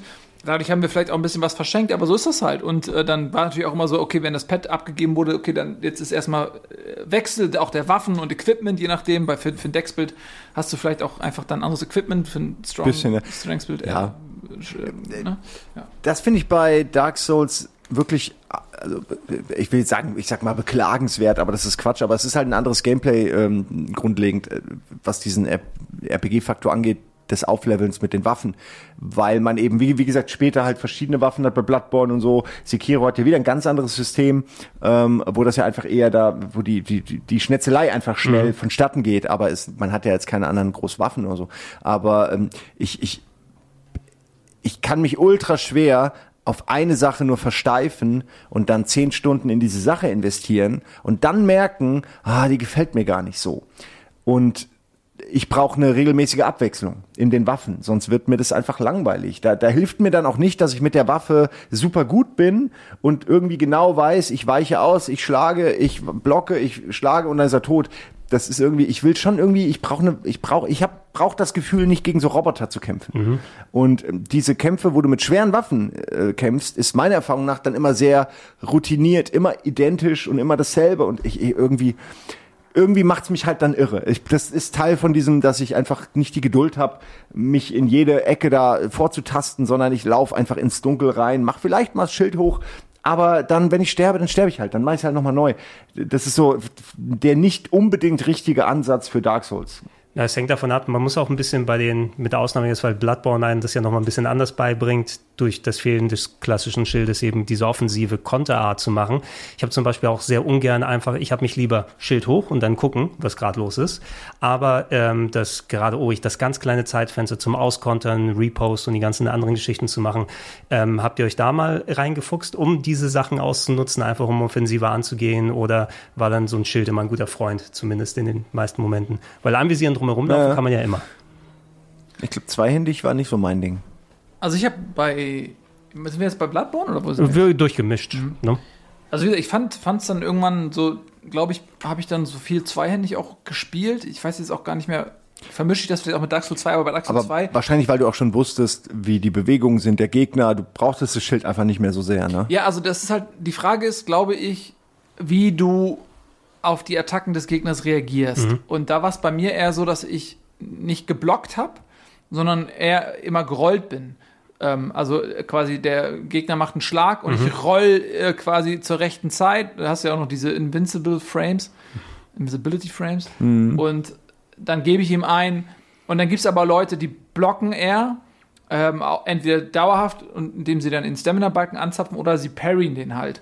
Und ich habe halt eben nicht geparried und nicht geblockt, sondern habe es immer mit Movement gemacht, sodass es halt äh, dann auch keinen Sinn macht, einhändig zu kämpfen, weil ich das Schild dann ja gar nicht in die Verwendung bringe. Wenn du weißt, wann du durchrollen kannst, wozu den Schild dann nochmal genau, haben. Weil das Schild ist eher zum Lernen da. Genau, und dann nimmst du es halt zweihändig, machst viel mehr Schaden und so. Hm. Äh, deswegen hab, das war so dann mein, meine Variante, weil das ist auch äh, in der Hauptsache, der erste Schritt war für mich, okay, wie ist meine Defensive?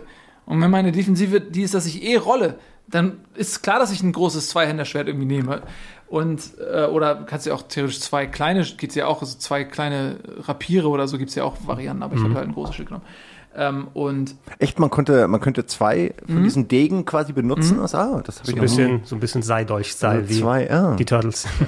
das ist auch interessant. Also sind alles so Sachen, wenn man die richtig übt, ist man, glaube ich, mega gut damit. Äh, da hat der Zweier einen ganz guten Vorteil. Ich glaube, der hat mit die größte Waffenvarianz. Was ich immer mal probieren wollte, ist, du kannst ja auch, glaube ich, mit einer Peitsche da unterwegs sein und mal gucken, ob sich das so wie Castlevania spielt. Ein bisschen rumgehen und hier sagen, Wahrscheinlich hm. ja nicht.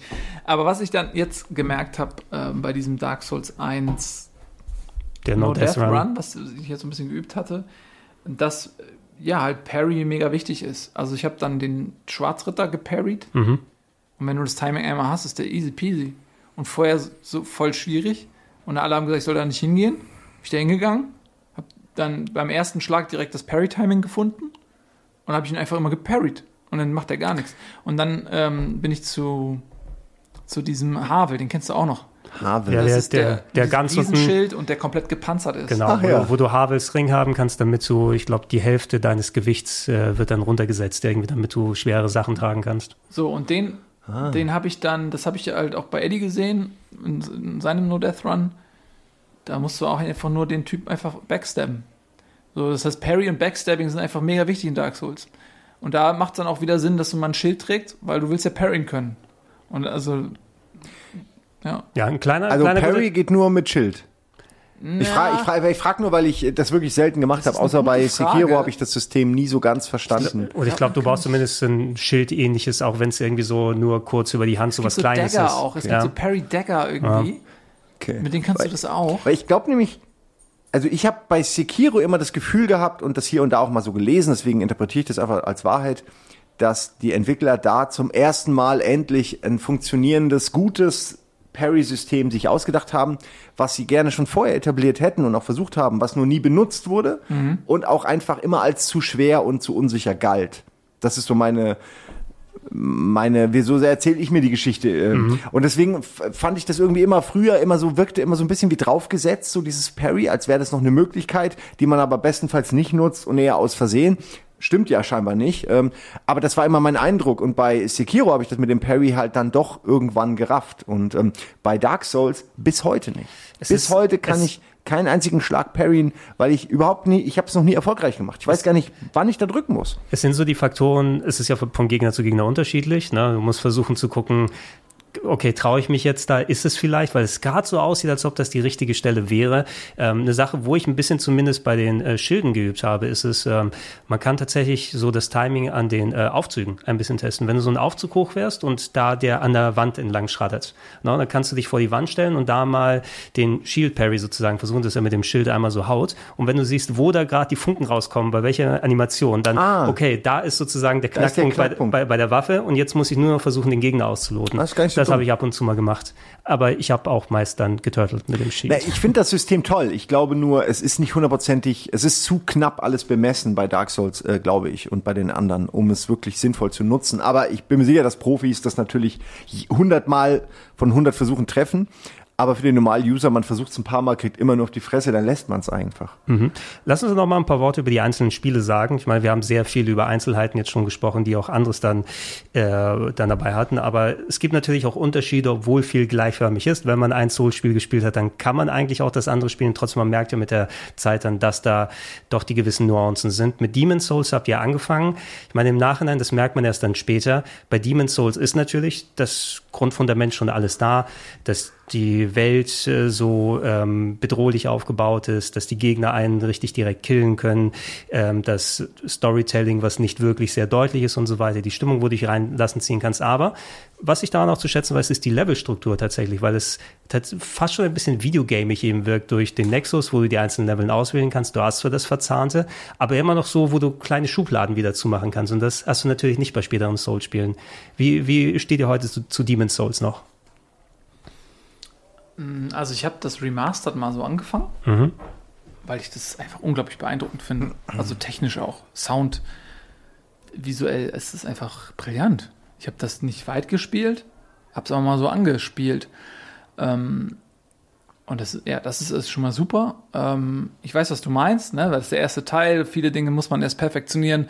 Ähm, erstmal Fehler machen, daraus lernen, beim nächsten Mal machst du es besser und wenn du dann den ersten nochmal spielst, dann ähm, merkst du diese Fehler umso mehr, weil die Nachfolger äh, das ähm, äh, quasi auch so, wenn es nur so Komfortdinge sind, einfach ähm, ausgemerzt haben. Genau, du musst ja erstmal machen und dann gucken, was du ausbessern kannst. Genau, deswegen ist natürlich, wenn du dann zum ersten Teil zurückkehrst, immer ein bisschen schwierig, aber äh, im Remaster fand ich das, fand ich das cool. Ich habe jetzt das, den ersten Teil seitdem gar nicht mehr gespielt, das Original, seit unserer Reise.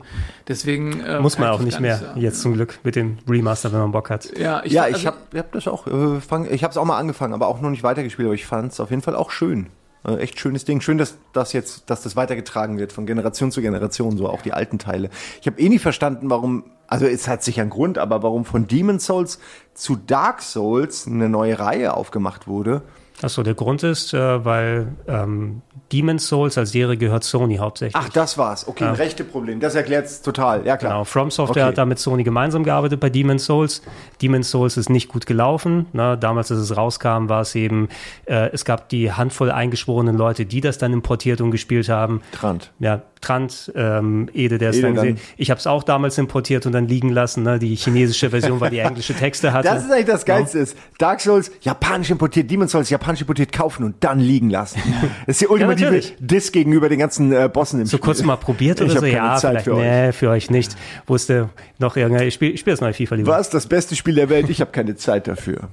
Aber es ist doch ähm, eine schöne Geschichte, dass so ein kommerziell, zumindest jetzt in Europa nicht so erfolgreiches Spiel dann trotzdem die, den Raum bekommt, sich zu entwickeln und zu wirken, vor allen Dingen auch.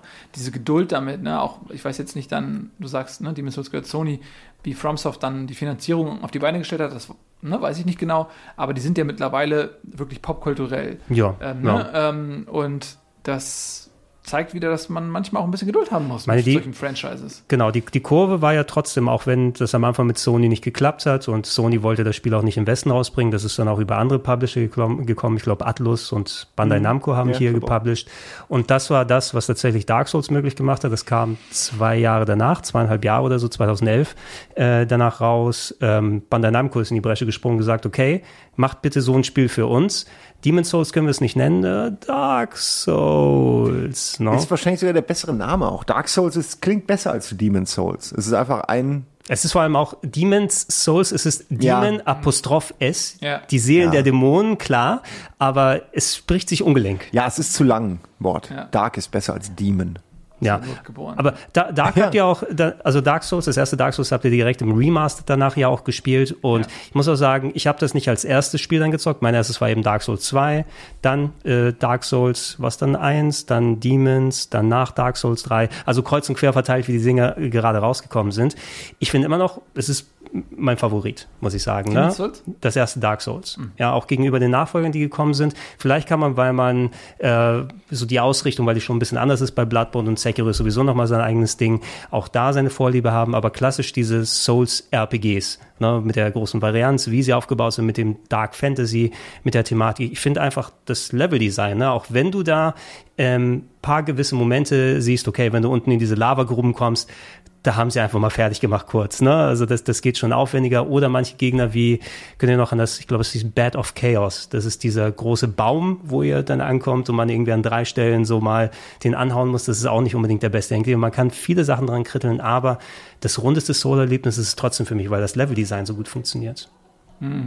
No? Ja, also auf jeden Fall. Ähm, also ich habe jetzt ja 1 und 2 gespielt. Eins ist, wie gesagt, in Erinnerung nicht mehr so frisch, aber bei 2 habe ich dann schon auch verstanden, warum das kritisiert wird. Es ist immer noch ein gutes Spiel, aber es muss sich dann natürlich messen lassen an den anderen Teilen der Reihe.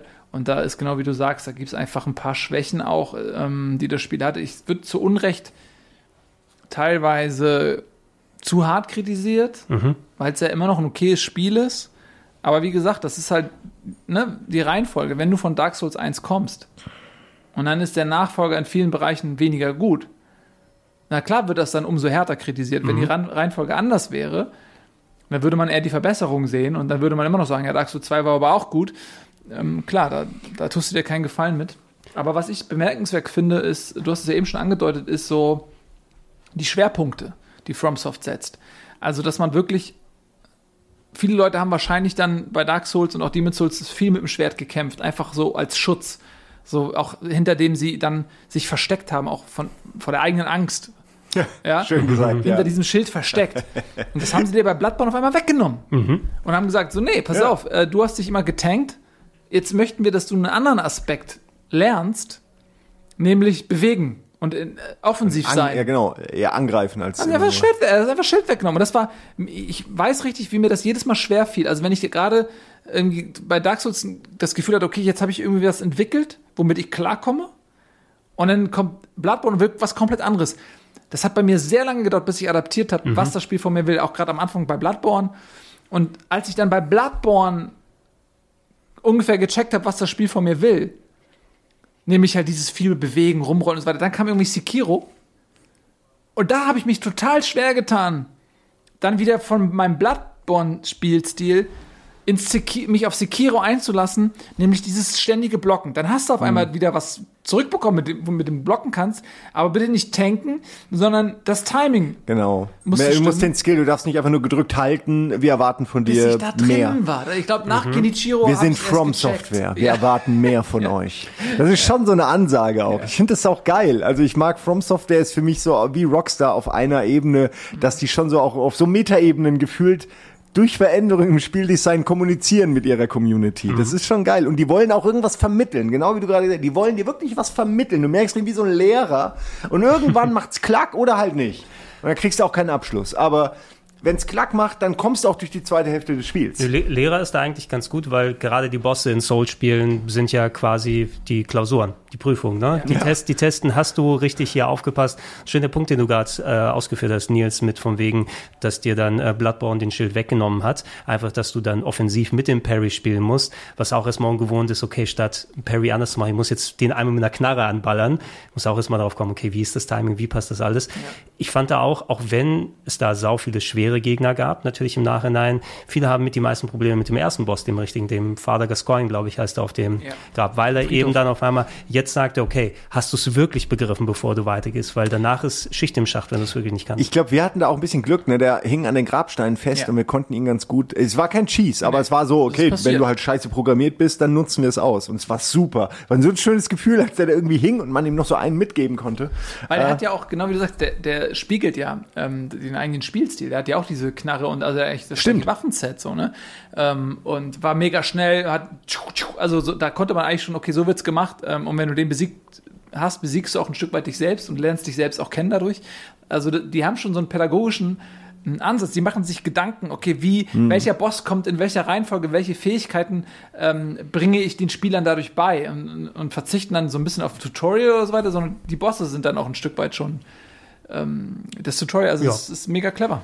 Ja, ähm, Simon, bei Bloodborne, speziell dir, du müsstest ja als Cthulhu-Fan sozusagen die, Ja. die Grundstimmung da und Storyline genossen haben, ne? Auf jeden Fall. Ich muss aber sagen, dass auch da, dass das so eine Cthulhu-Anlehnung ist, habe ich wirklich erst auch relativ spät so richtig gerafft. Ich fand dieses Gotische halt einfach geil. Also das gab ja, der erste Batman-Film hat ja auch noch so dieses, naja, wo irgendwie Ja. Kirchen einfach nach oben wachsen und die über alles, alles übermenschlich groß und alles ist so gebaut, dass man sich fragt, wer hat sich die Mühe gemacht, das so aus dem Stein zu hauen?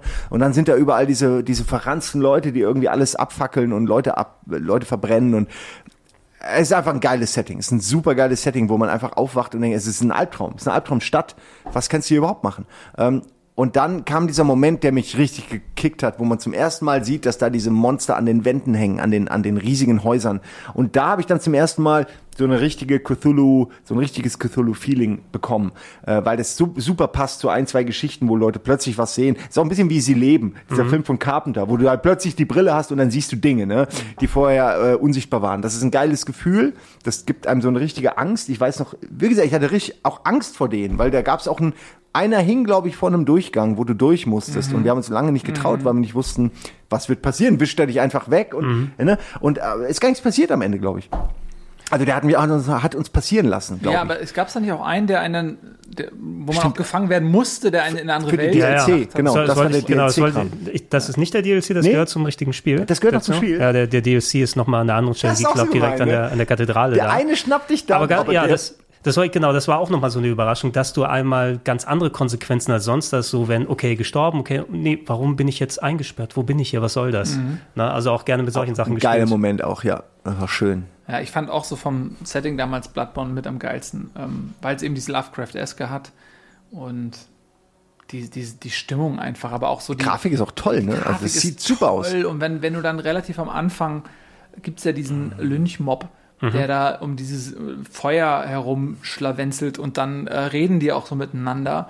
Ähm, und dann die Situation, wenn du an irgendwelche Türen klopfst und die dich nicht reinlassen wollen. Eine unglaublich dichte So eine feindselige Stimmung. Auf der Straße nur Leute, die dich umbringen wollen, drinnen Leute, die dich nicht reinlassen wollen. Ja. Also das, Und du wachst ja auf auf diesem, ne? Du wachst ja eigentlich auf auf so einem Genau, auf dem äh, Operations- auf dem Operationstisch. ja. Also es ist alles ganz schlimm. Ja, also, äh, also richtig, richtig stark. Mir hat's vom Gameplay, glaube ich, nicht am besten gefallen, aber von der Atmosphäre hat's mir, glaube ich, am besten gefallen. Ja, hoffen wir mal, dass die mal das Remaster oder zumindest so rausbringen. Ich hätte schon mal wieder Bock, nachdem es rausgekommen ist. Ich möchte eine Sache Aber eigentlich auch einen erwähnen. zweiten Teil Ich, immer. ich, leben. ich hatte es auch Let's Played und ich empfand es damals als nicht so ultra schwer, muss ich sagen, weil ich viele der späteren Bosse recht easy gelegt habe, was aber anscheinend wohl liegt, dass ich äh, einem Bug aufgesessen bin. Ach, ey. Na, also Potenzial ist da, vielleicht war ich auch einfach gut, das kann natürlich sein. Ich will es nicht, diese nullprozentige Chance nicht komplett ausschließen. Ähm, es war damals so, als das Spiel rausgekommen ist, ähm, ich habe es auf der PS4 ganz normal wie alle gezockt natürlich, ist ja die einzige Version gewesen und zwischendurch, es gibt ja dann den Rest-Mode, ne, wo du sagen kannst, okay, ich unterbreche hier, wenn ich das nächste Mal am nächsten Tag den Controller wieder nehme, wird wieder deaktiviert und dann macht man von da weiter. Anscheinend, wenn man das Spiel zwischendurch nicht beendet und die PS4 mal neu gestartet hat, dann ist irgendwas mit der Logik innen drin bei dem Spiel durcheinander gekommen, dass manche Bosse bestimmte Phasen gar nicht gestartet haben. Äh, bei Dann wird's einfacher, Kämpfen. ja. Damit einfach, ihr habt hier natürlich nicht einen potenziellen Vorteil genossen, weil es ja immer dann wird abgebaut, wird neu, an einem anderen Tag wird wieder aufgenommen. Aber wenn man es natürlich dann zu Hause so zockt und dann, oh ja, oh hier, ich glaube hier Abgesandte von Kost oder so, hier, ähm, oder Waisenkind hieß es ja, ähm, auch eine Handvoll Versuche maximal nur. Ne? Ähm, also vielleicht war ich da aber, so gut, ja, aber danach bist nie du wieder. sicher, dass es ein Bug war oder, oder ich glaube, warst ich bin, du bin, einfach nee, ich bin mir ziemlich sicher, weil es, also, weil ich nicht das Gefühl hatte, dass es so schwer wie andere Souls-Sachen ist und eben, äh, weil das auch nochmal als Info dann im Nachhinein nochmal grassiert ist im Internet, ne, weil es wohl einige Leute betreffen konnte. Ja, das kann, das kann passieren. Ne? Also wenn, wenn, we- weißt du noch beim Waisenkind von Koss, da sind die Phasen ja relativ deutlich ersichtlich, glaube ich. ne? Ja, weißt du, also du das das, denn? das, was ich bei euch gesehen habe, konnte ich mich gar nicht mehr so richtig dran erinnern. Ah, ne? Ja, ich das hab das, würde, würde dazu passen, dass er nur in der ersten Phase immer war. das ja. kann vielleicht sein. Ne? Weil der halt echt Der- einfach, der- ist das einfach Geschrei ein und Gespringe? Ja, also ich, Diese schrillen Schreie und dann immer dieser schnelle, ja, ganz schön. Das Ich- Geschrei, ey. ich habe den gesehen und gedacht bei euch im, Schleudert, ey. genau, ich habe den gesehen bei euch im Let's Play und gedacht, ach so sieht er aus, okay. Ja, dann hast du, glaube ich, wirklich, dann hast du, aber dann kannst du es ja irgendwann nochmal spielen. Kann ich es irgendwann nochmal spielen, wenn dann die 60, 120 FPS PS5-Fassung Ja. dann draußen ist, irgendwann mal. Äh, Sekiro. Meine persönliche Sache ist es, ich bin kein großer Riesenfan von Sekiro. Ich weiß, es ist ein tolles Spiel, es macht auch Spaß, aber ich will ein RPG haben. Ja? Ich will was haben, wo ich meinen Charakter ausbilden kann, wo ich in verschiedene Richtungen skillen kann, tatsächlich, wo ich eine Varianz in den Waffen habe. So gut sich Sekiro spielt. Ja, man hat auch andere Spiele mit Samurai-Thema bekommen oder Ninja-Thema. Das ist ja alles schön und gut, wie sie es umgesetzt haben. Aber das ist wirklich ein Rhythmus-Abfrage, ähm, wirklich ähm, Reflexspiel gewesen. Ne? Also, also ich habe bis so kurz nach Genichiro gespielt, also den ersten auf dem Turm. Und das war auch mit seinen drei, vier Phasen, die er hatte. Aber auch den so. hast du erledigt. Den habe ich, erledigt, den hab ich erledigt, aber sich ja eigentlich vieles für dich, wo du dann, sag ich mal, ein bisschen Ja, aber ich, ich, ich habe dann aber auch gemerkt, ich habe so viele Souls-Spiele jetzt gespielt, mir, ich, ich spiele bewusst auch keine Souls-Klone mehr, die bewusst so auf Hard gehen und dann, weil Mhm. mir bringt es nichts mehr, um das Timing des Spieles herauszufinden, jeden Boss 50 Mal zu machen oder so, ne? Bei Souls-Spielen kommt man ein bisschen besser rein, weil dann, okay, von einem 2 zu einem 3 hinzugehen, fällt mir einfacher als von einem Dark Souls 3 zu einem Neo beispielsweise, weil es wieder ein bisschen was anderes macht. Ja, ich, ich feiere Nio. Also ich kann immer, kann allen empfehlen, alle, die alle Dark Souls durch haben und so und andere, andere From Software Spiele, die- guckt euch mal Nio an. Das ist halt kein Dark Souls. Es ist Ja. definitiv kein Dark Souls. Das könnten wir als Untertitel auch hinschreiben, sonst würde es stimmen, weil es macht schon vieles anders, manches sogar besser als Dark Souls, aber bewusst anders. Also Dinge, die bei Dark Souls so sind, weil sie so sind, sind gerade aus dem Grund bei Neo nehme ich an anders. Also Ja, einfach um, eine, um eben nicht dasselbe nur zu bieten, sondern einen anderen Weg. Und da kannst du zum Beispiel halt da kannst du auch Endgegner stehen lassen. Da kannst du halt auch Mhm. Sachen mal nicht lösen. Da kannst du dich halt, kannst du dir halt aussuchen, wo du kämpfen willst. Und das eine ist vielleicht ein langer Level, das andere ist nur ein Bosskampf, das dritte ist irgendein Spaßlevel, sage ich jetzt mal. Ähm, das vierte geht ewig und irgendwie in den Berg rein und du findest nie einen Ausgang. Also es, es gibt sehr viele unterschiedliche ähm, Varianzen so der der, der Level. Äh, anders als bei Dark Souls und so, wo du natürlich, du bist drin und das ist, was du kriegst. So. Und Sekiro genauso. Ja. Das ist die Welt, deal with it. Ich, ich wollte es aber nur erwähnen, das ist eine rein persönliche Ansicht, das ist nicht auf das Spiel zurück zu reflektieren, aber ihr habt ja euch richtig durchgebissen da. Ne? Also, Sekiro. ja, weil Aber halt Gegner. aus Zwang auch. Also halt, wir mussten ja, es war ja auch der Druck dieser Sendung, dass du das dann halt schaffst. Also es war schon teilweise, war ich wahnsinnig froh, dass der Nils dabei war, weil ich äh, irgendwann einfach den Überblick verloren habe bei all diesen Bossen, die ich äh, teilweise gar nicht mehr bekämpft habe, weil du die auch teilweise beim ersten Mal schon gelegt hast, dass ich dachte, Alter, den hätte ich jetzt nicht geschafft. Was kommt noch einer? Den hätte ich jetzt auch nicht geschafft. Ja, okay, geil. Wenn ich jetzt hier alleine wäre, hätte ich vielleicht nicht aufgehört, aber ich, ich hätte auf jeden Fall den Druck gespürt, ne, der Community auch dann dieses, ja, jetzt mach's aber auch so. Ähm, und ich war froh, dass wir das zusammen äh, gemacht haben. Ja, ich empfehle euch da den Speedrun, da das Speedrun. Eineinhalb Stunden könnt ihr es dann angucken. Aber ich muss sagen, also Sekiro ist schon, fällt so ein bisschen aus der Reihe, aber auch da ist es wieder so ein bisschen dieses Jahr, komm, jetzt üben wir mal das Blocken zusammen. Und wie gesagt, ich habe mich sehr schwer getan, weil ich komplett im Bloodborne war. Ich habe das, äh, was das Spiel von mir wollte, nicht angenommen ähm, und nicht gesehen. Einfach auch in diesem Umfeld vielleicht nicht, weil das, ich war in diesem typischen hier äh, Simon und Nils spielen Souls-Spiele Stimmung. Und da ist ja, stehen auch gewisse andere Dinge noch im Fokus. Also die Dynamik zwischen uns ist teilweise etwas, was man handeln muss. Da muss man die Zuschauer ein bisschen bespaßen. Ähm, dann ist man auch nicht die ganze Zeit am Pad, sondern die Zeit am Pad ist auch so ein bisschen begrenzt, dass man auch nicht jetzt die ganze Zeit irgendwie nur rumprobiert. Also äh, ne, in, in, der, in dem Kontext war, ist gar nicht die Situation, dass man sich, okay, pass auf, ich probiere jetzt mal die ganze Zeit. Und einfach, so, das hatten wir einfach so nicht. Oder ich habe mir die Zeit auch nicht dafür genommen, den Raum. ähm, sodass das lange gedauert hat, bis ich überhaupt gecheckt habe, was das Spiel von mir will. Und im Prinzip, glaube ich, bis Genichiro oder so. Bei Genichiro war, fand, den hast du ja noch gelegt, so. Ähm, und danach äh, fing ich an, das Spiel so ein Genau, bisschen ja, zu checken. das, so habe ich auch so empfunden. Und danach hast du, würdest du äh, zum Sekiro-Meister. Und dann, ja, und dann ist es wirklich, wie du nämlich, du hast ja ein Wort gerade gesagt, das beschreibt es ja ganz gut, Rhythmusspiel. Und das ist tatsächlich ähm, so, dass du den Rhythmus eines jeden Gegners so ein bisschen studieren musst und musst dann in erster Linie mal reagieren. Du lernst einfach ganz krass, bei Bloodborne war okay, du gehst in die Initiative und da ist es okay, pass auf, du blockst und machst den Gegner erstmal mürbe. Also du kannst dich einfach drauf losschlagen. Und, und das, das fand ich dann irgendwie ganz geil, ähm, weil das natürlich auch das Spiel selbst schön ist und die Gegner sind cool designt. Ähm, aber es ist natürlich wirklich ein Rhythmusspiel.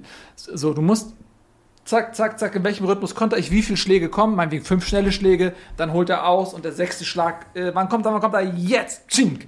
So, das muss man regelrecht auswendig lernen und das ist auch nicht jedermanns Sache, weil du ja nicht genau vorher weißt, was sind die Angriffsmuster des Gegners, so dass es im Prinzip schon inkludiert ist, dass du mehrere Versuche Ja. brauchst. Du arbeitest dich vor und vor und vor, bis du irgendwann einmal alles gesehen hast und dann musst du es noch replizieren können. Genau, und da musst du es auswendig lernen und Ja. replizieren können. Und äh, ganz krass fand ich das dann beim Endboss, ähm, wo du erstmal gegen Genichiro kämpfst, was aber auch geil ist, weil ich für mich kennst war so, ihn ja dann schon, ich, ne? Genau, am Ende war so, what the fuck, mit dir habe ich Probleme gehabt, so. Der hat mir dann in guten Ja. ähm, Runs hat er mir nicht einen Schlag gegeben. Das war einfach komplett, und dann ist es auch geil, weil dann ist es, das ist eine Koordination.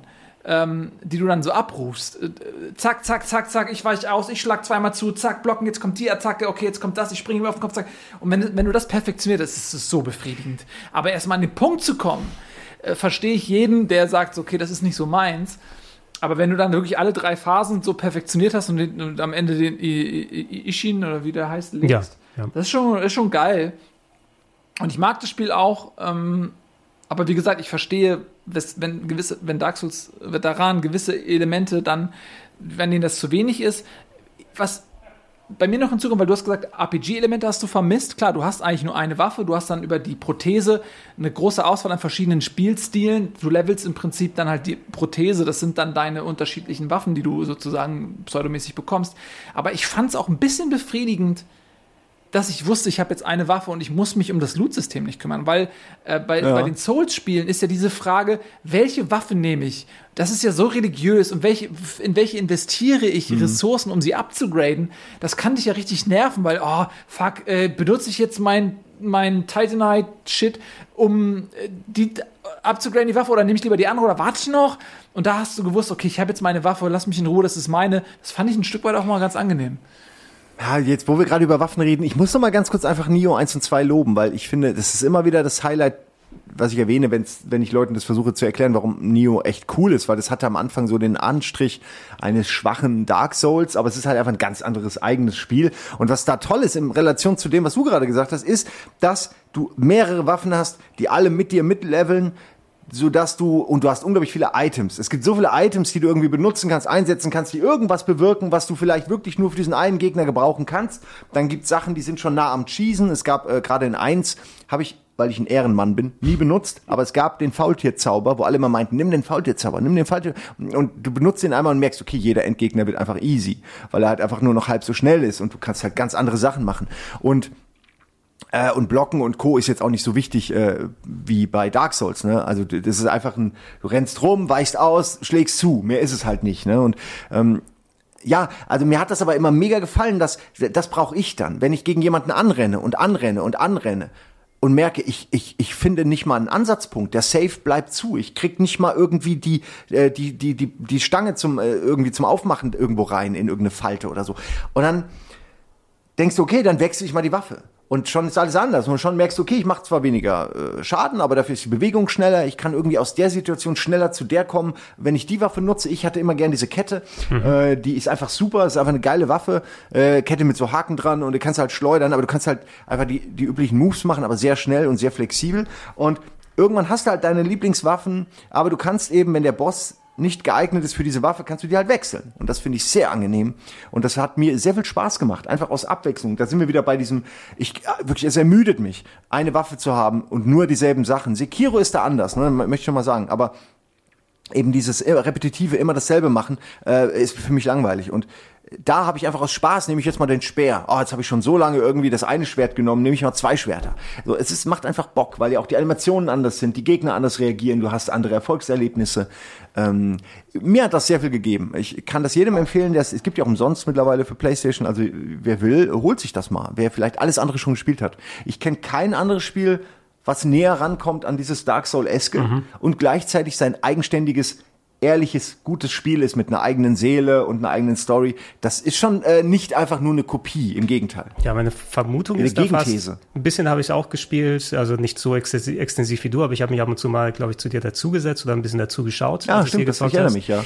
Ähm, es war ja auch äh, ultra lange in Entwicklung, irgendwie so sieben, acht Jahre oder Echt? sowas. So lange? Ne? Und ich glaube, es wurde dann eher von den Soul-Spielen informiert und die haben ein paar Elemente mit übernommen, aber das Gameplay von sich aus schon existiert. Das meine es ist schon, es steht auf seinen eigenen Beinen. Aber Ja. es ist natürlich, gehört, es ist so ein bisschen MeToo-Titel, das wissen ja alle, aber auch, weil die Leute es sich empfehlen als Titel, den man nebenbei noch spielen könnte. Es Jene- ist so ein bisschen lieber- selbst, Also Action-Adventure, ich meine, auch Sekiro, wenn du es im Grunde nimmst, kannst du sagen, das ist ein schwereres Zelda mit weniger Rätseln. Ne? Also es gibt viele Le- Sachen, die sich dann von den Genre-Koryphäen immer die Elemente rausgesucht haben. Dass die Soul-Spiele für die Action-RPGs oder Action-Adventures dann Sekiro dann eine Blaupause sind, ist ja vollkommen in Ordnung. Ich möchte aber schon, dass sie ein bisschen was eigenständig machen, um mich dann dazu zu reinzuziehen. Ich habe so auf der Liste Ja. sowas wie The Search drauf, aber ich bin mir nicht ganz sicher. ah, dieses ich mein- Nahkampf Dark Souls. Genau, weil du da irgendwie die Körperteile der Gegner absägen kannst und dir selber draufpacken kannst als Waffen, ne, als, als Roboter. Es gab auch dieses Wikinger-Ding, Lord of the, irgendwas, Lords of the Fallen Lords of the Fallen. oder so.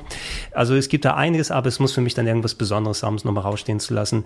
Äh, lass uns zum Abschluss dann nochmal, ich meine, Dark Souls 3 habt ihr eh nicht gespielt, vielleicht kommt es irgendwann nochmal, so ein gutes Spiel. gespielt. Ach, du hast auf dem Sender oder selber? Nein, nein, ich habe es damals mit äh, Marco Giesel äh, gezockt. Oh, Verzeihung, ich war zu weit vom Mikro weg. Mhm. Ähm, ich habe es damals mit Marco Giesel gezockt, tatsächlich. Und das war aber, ich weiß gar nicht mehr, wann ich das gezockt hatte. Das war, glaube ich, nach Demon's Souls oder sowas.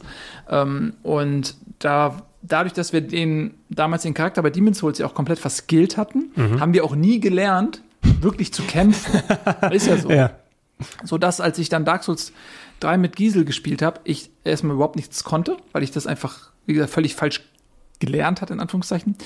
Und dann war es aber so, dass wir es rein Koop gespielt haben. Das war wirklich so, Giesel hatte Okay. das schon mal durchgespielt, also der kannte das Spiel und der hat mich da wie so ein, äh, wie, wie, wie so hier äh, Tenzing Norgay, äh, da seinen, seinen britischen äh, Kollegen, dessen Namen ich vergessen habe, auf Mount Everest gezogen hat. Wahrscheinlich so, weil der Sherpa einfach, der kennt, ja, kommen Sie mal mit hier. Äh, so ähm, hat äh, Giesel mich dann einfach durch dieses Spiel gezogen und meinte, na ja, aber geh, warte, geh noch mal nach rechts, da liegt noch das Item, hol dir das mal, hol dir das mal. Und dann bin ich einfach mit ihm da durchgeflogen und dadurch, dass wir zu zweit waren, wir haben, ich habe es nie alleine, ich bin immer nur an seiner Seite, ähm, war das, fühlt sich das nicht für mich an, so dass ich sage, okay, ich habe Dark Souls durchgespielt, weil es einfach was komplett anderes ist. Wenn du bei jedem Boss, manchmal war sogar Eddie noch dabei, und dann haben die zu mir gesagt, wirklich so wie, wie, wie der Schwächlingsfreund, haben die zu mir gesagt, stell dich da mal in die Ecke Und wir machen das mal. und wir machen das, pass einfach auf, dass du überlebst. Genau. Und haben dann zu zweit irgendeinen Boss gemacht. Und da, da kommst du ja dumm vor, du lernst vor allen Dingen ja auch nix. Ähm, so dass das zählt jetzt nicht für mich. Ich habe es dann auch noch mal alleine so ein bisschen gespielt, aber jetzt ich habe es nie von A bis Z alleine durchgespielt. Ähm, so dass ich, ich würde mir selbst, wie so ein Typ, der jetzt bei der Weltmeisterschaft, ähm, wie Kevin Großkreuz, nur auf der Bank sitzt und dann hinterher, wie, wie viel Weltmeister bist du? So, du, okay, du, du, du warst dabei und so, aber wie viel Weltmeister bist du wirklich? So fühlt sich das für Dark Souls bei mir an. Deswegen werde ich auf jeden Fall nochmal Dark Souls spielen und ich werde es auch irgendwie auf dem Sender oder so machen, wenn die Zeit reif ist. Also Dark Souls 3 wird noch kommen, wird noch fallen. Und äh, wir hatten es ja auch mal überlegt, zu zweit zu machen, Simon.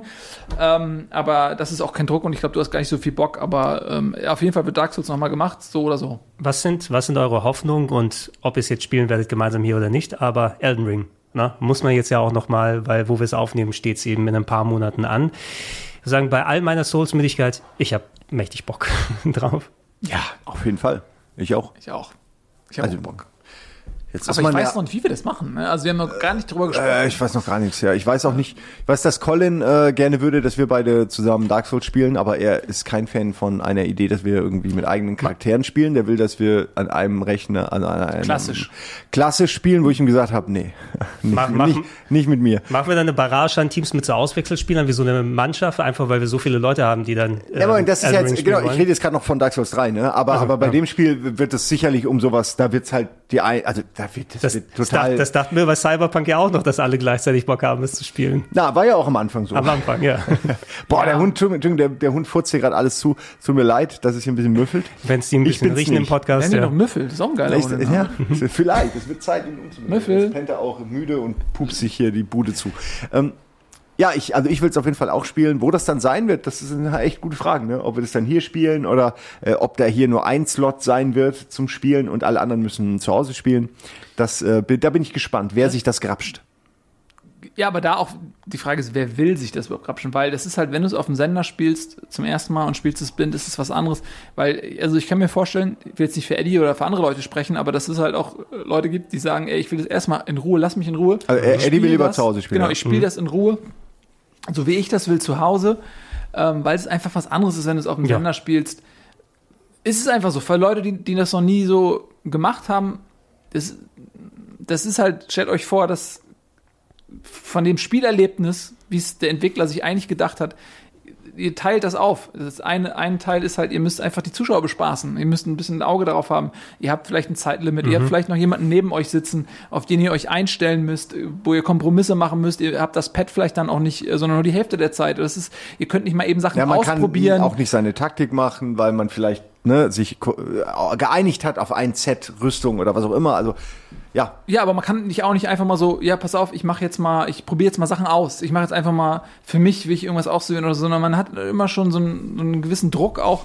Das ist schon was anderes, wenn man das zumindest das erste Mal dann ähm, als ein öffentliches Let's Play macht oder wenn du halt zu Hause sitzt. Das kann ich total, also ich kann jeden verstehen, äh, der Liebhaber ist und sagt, ich will es erstmal alleine zu Hause spielen, aber es ist natürlich auch irgendwo dann unser Job. Also ich bin auf jeden Fall bereit, das dann auch auf dem Sender zu machen, wenn, wenn das alles stimmt und, und, und ähm, niemand anderes hat, weil ich würde zum Beispiel immer Edmund Denzel, das ist mein Part, ich würde den immer einen Vortritt lassen, weil die haben das angefangen Ja, und ich auch, genau. äh, haben uns überhaupt erst dazu genötigt, das anzufangen, sodass ich, auf finde jeden auch. Fall zurücktrete und sage, Leute, die äh, sind die Urväter, die Altvorderen und die kriegen von mir auf jeden Fall den Vortritt und dann schauen wir mal. So ist es bei mir auch. Kann ich so auch nur bestätigen. Das war ja, war ja damals hat es ja angefangen mit denen und ähm, da kommt jetzt ein neuer Teil und die hatten jetzt bei Sekiro waren sie nicht. Bloodborne hatten sie Bloodborne?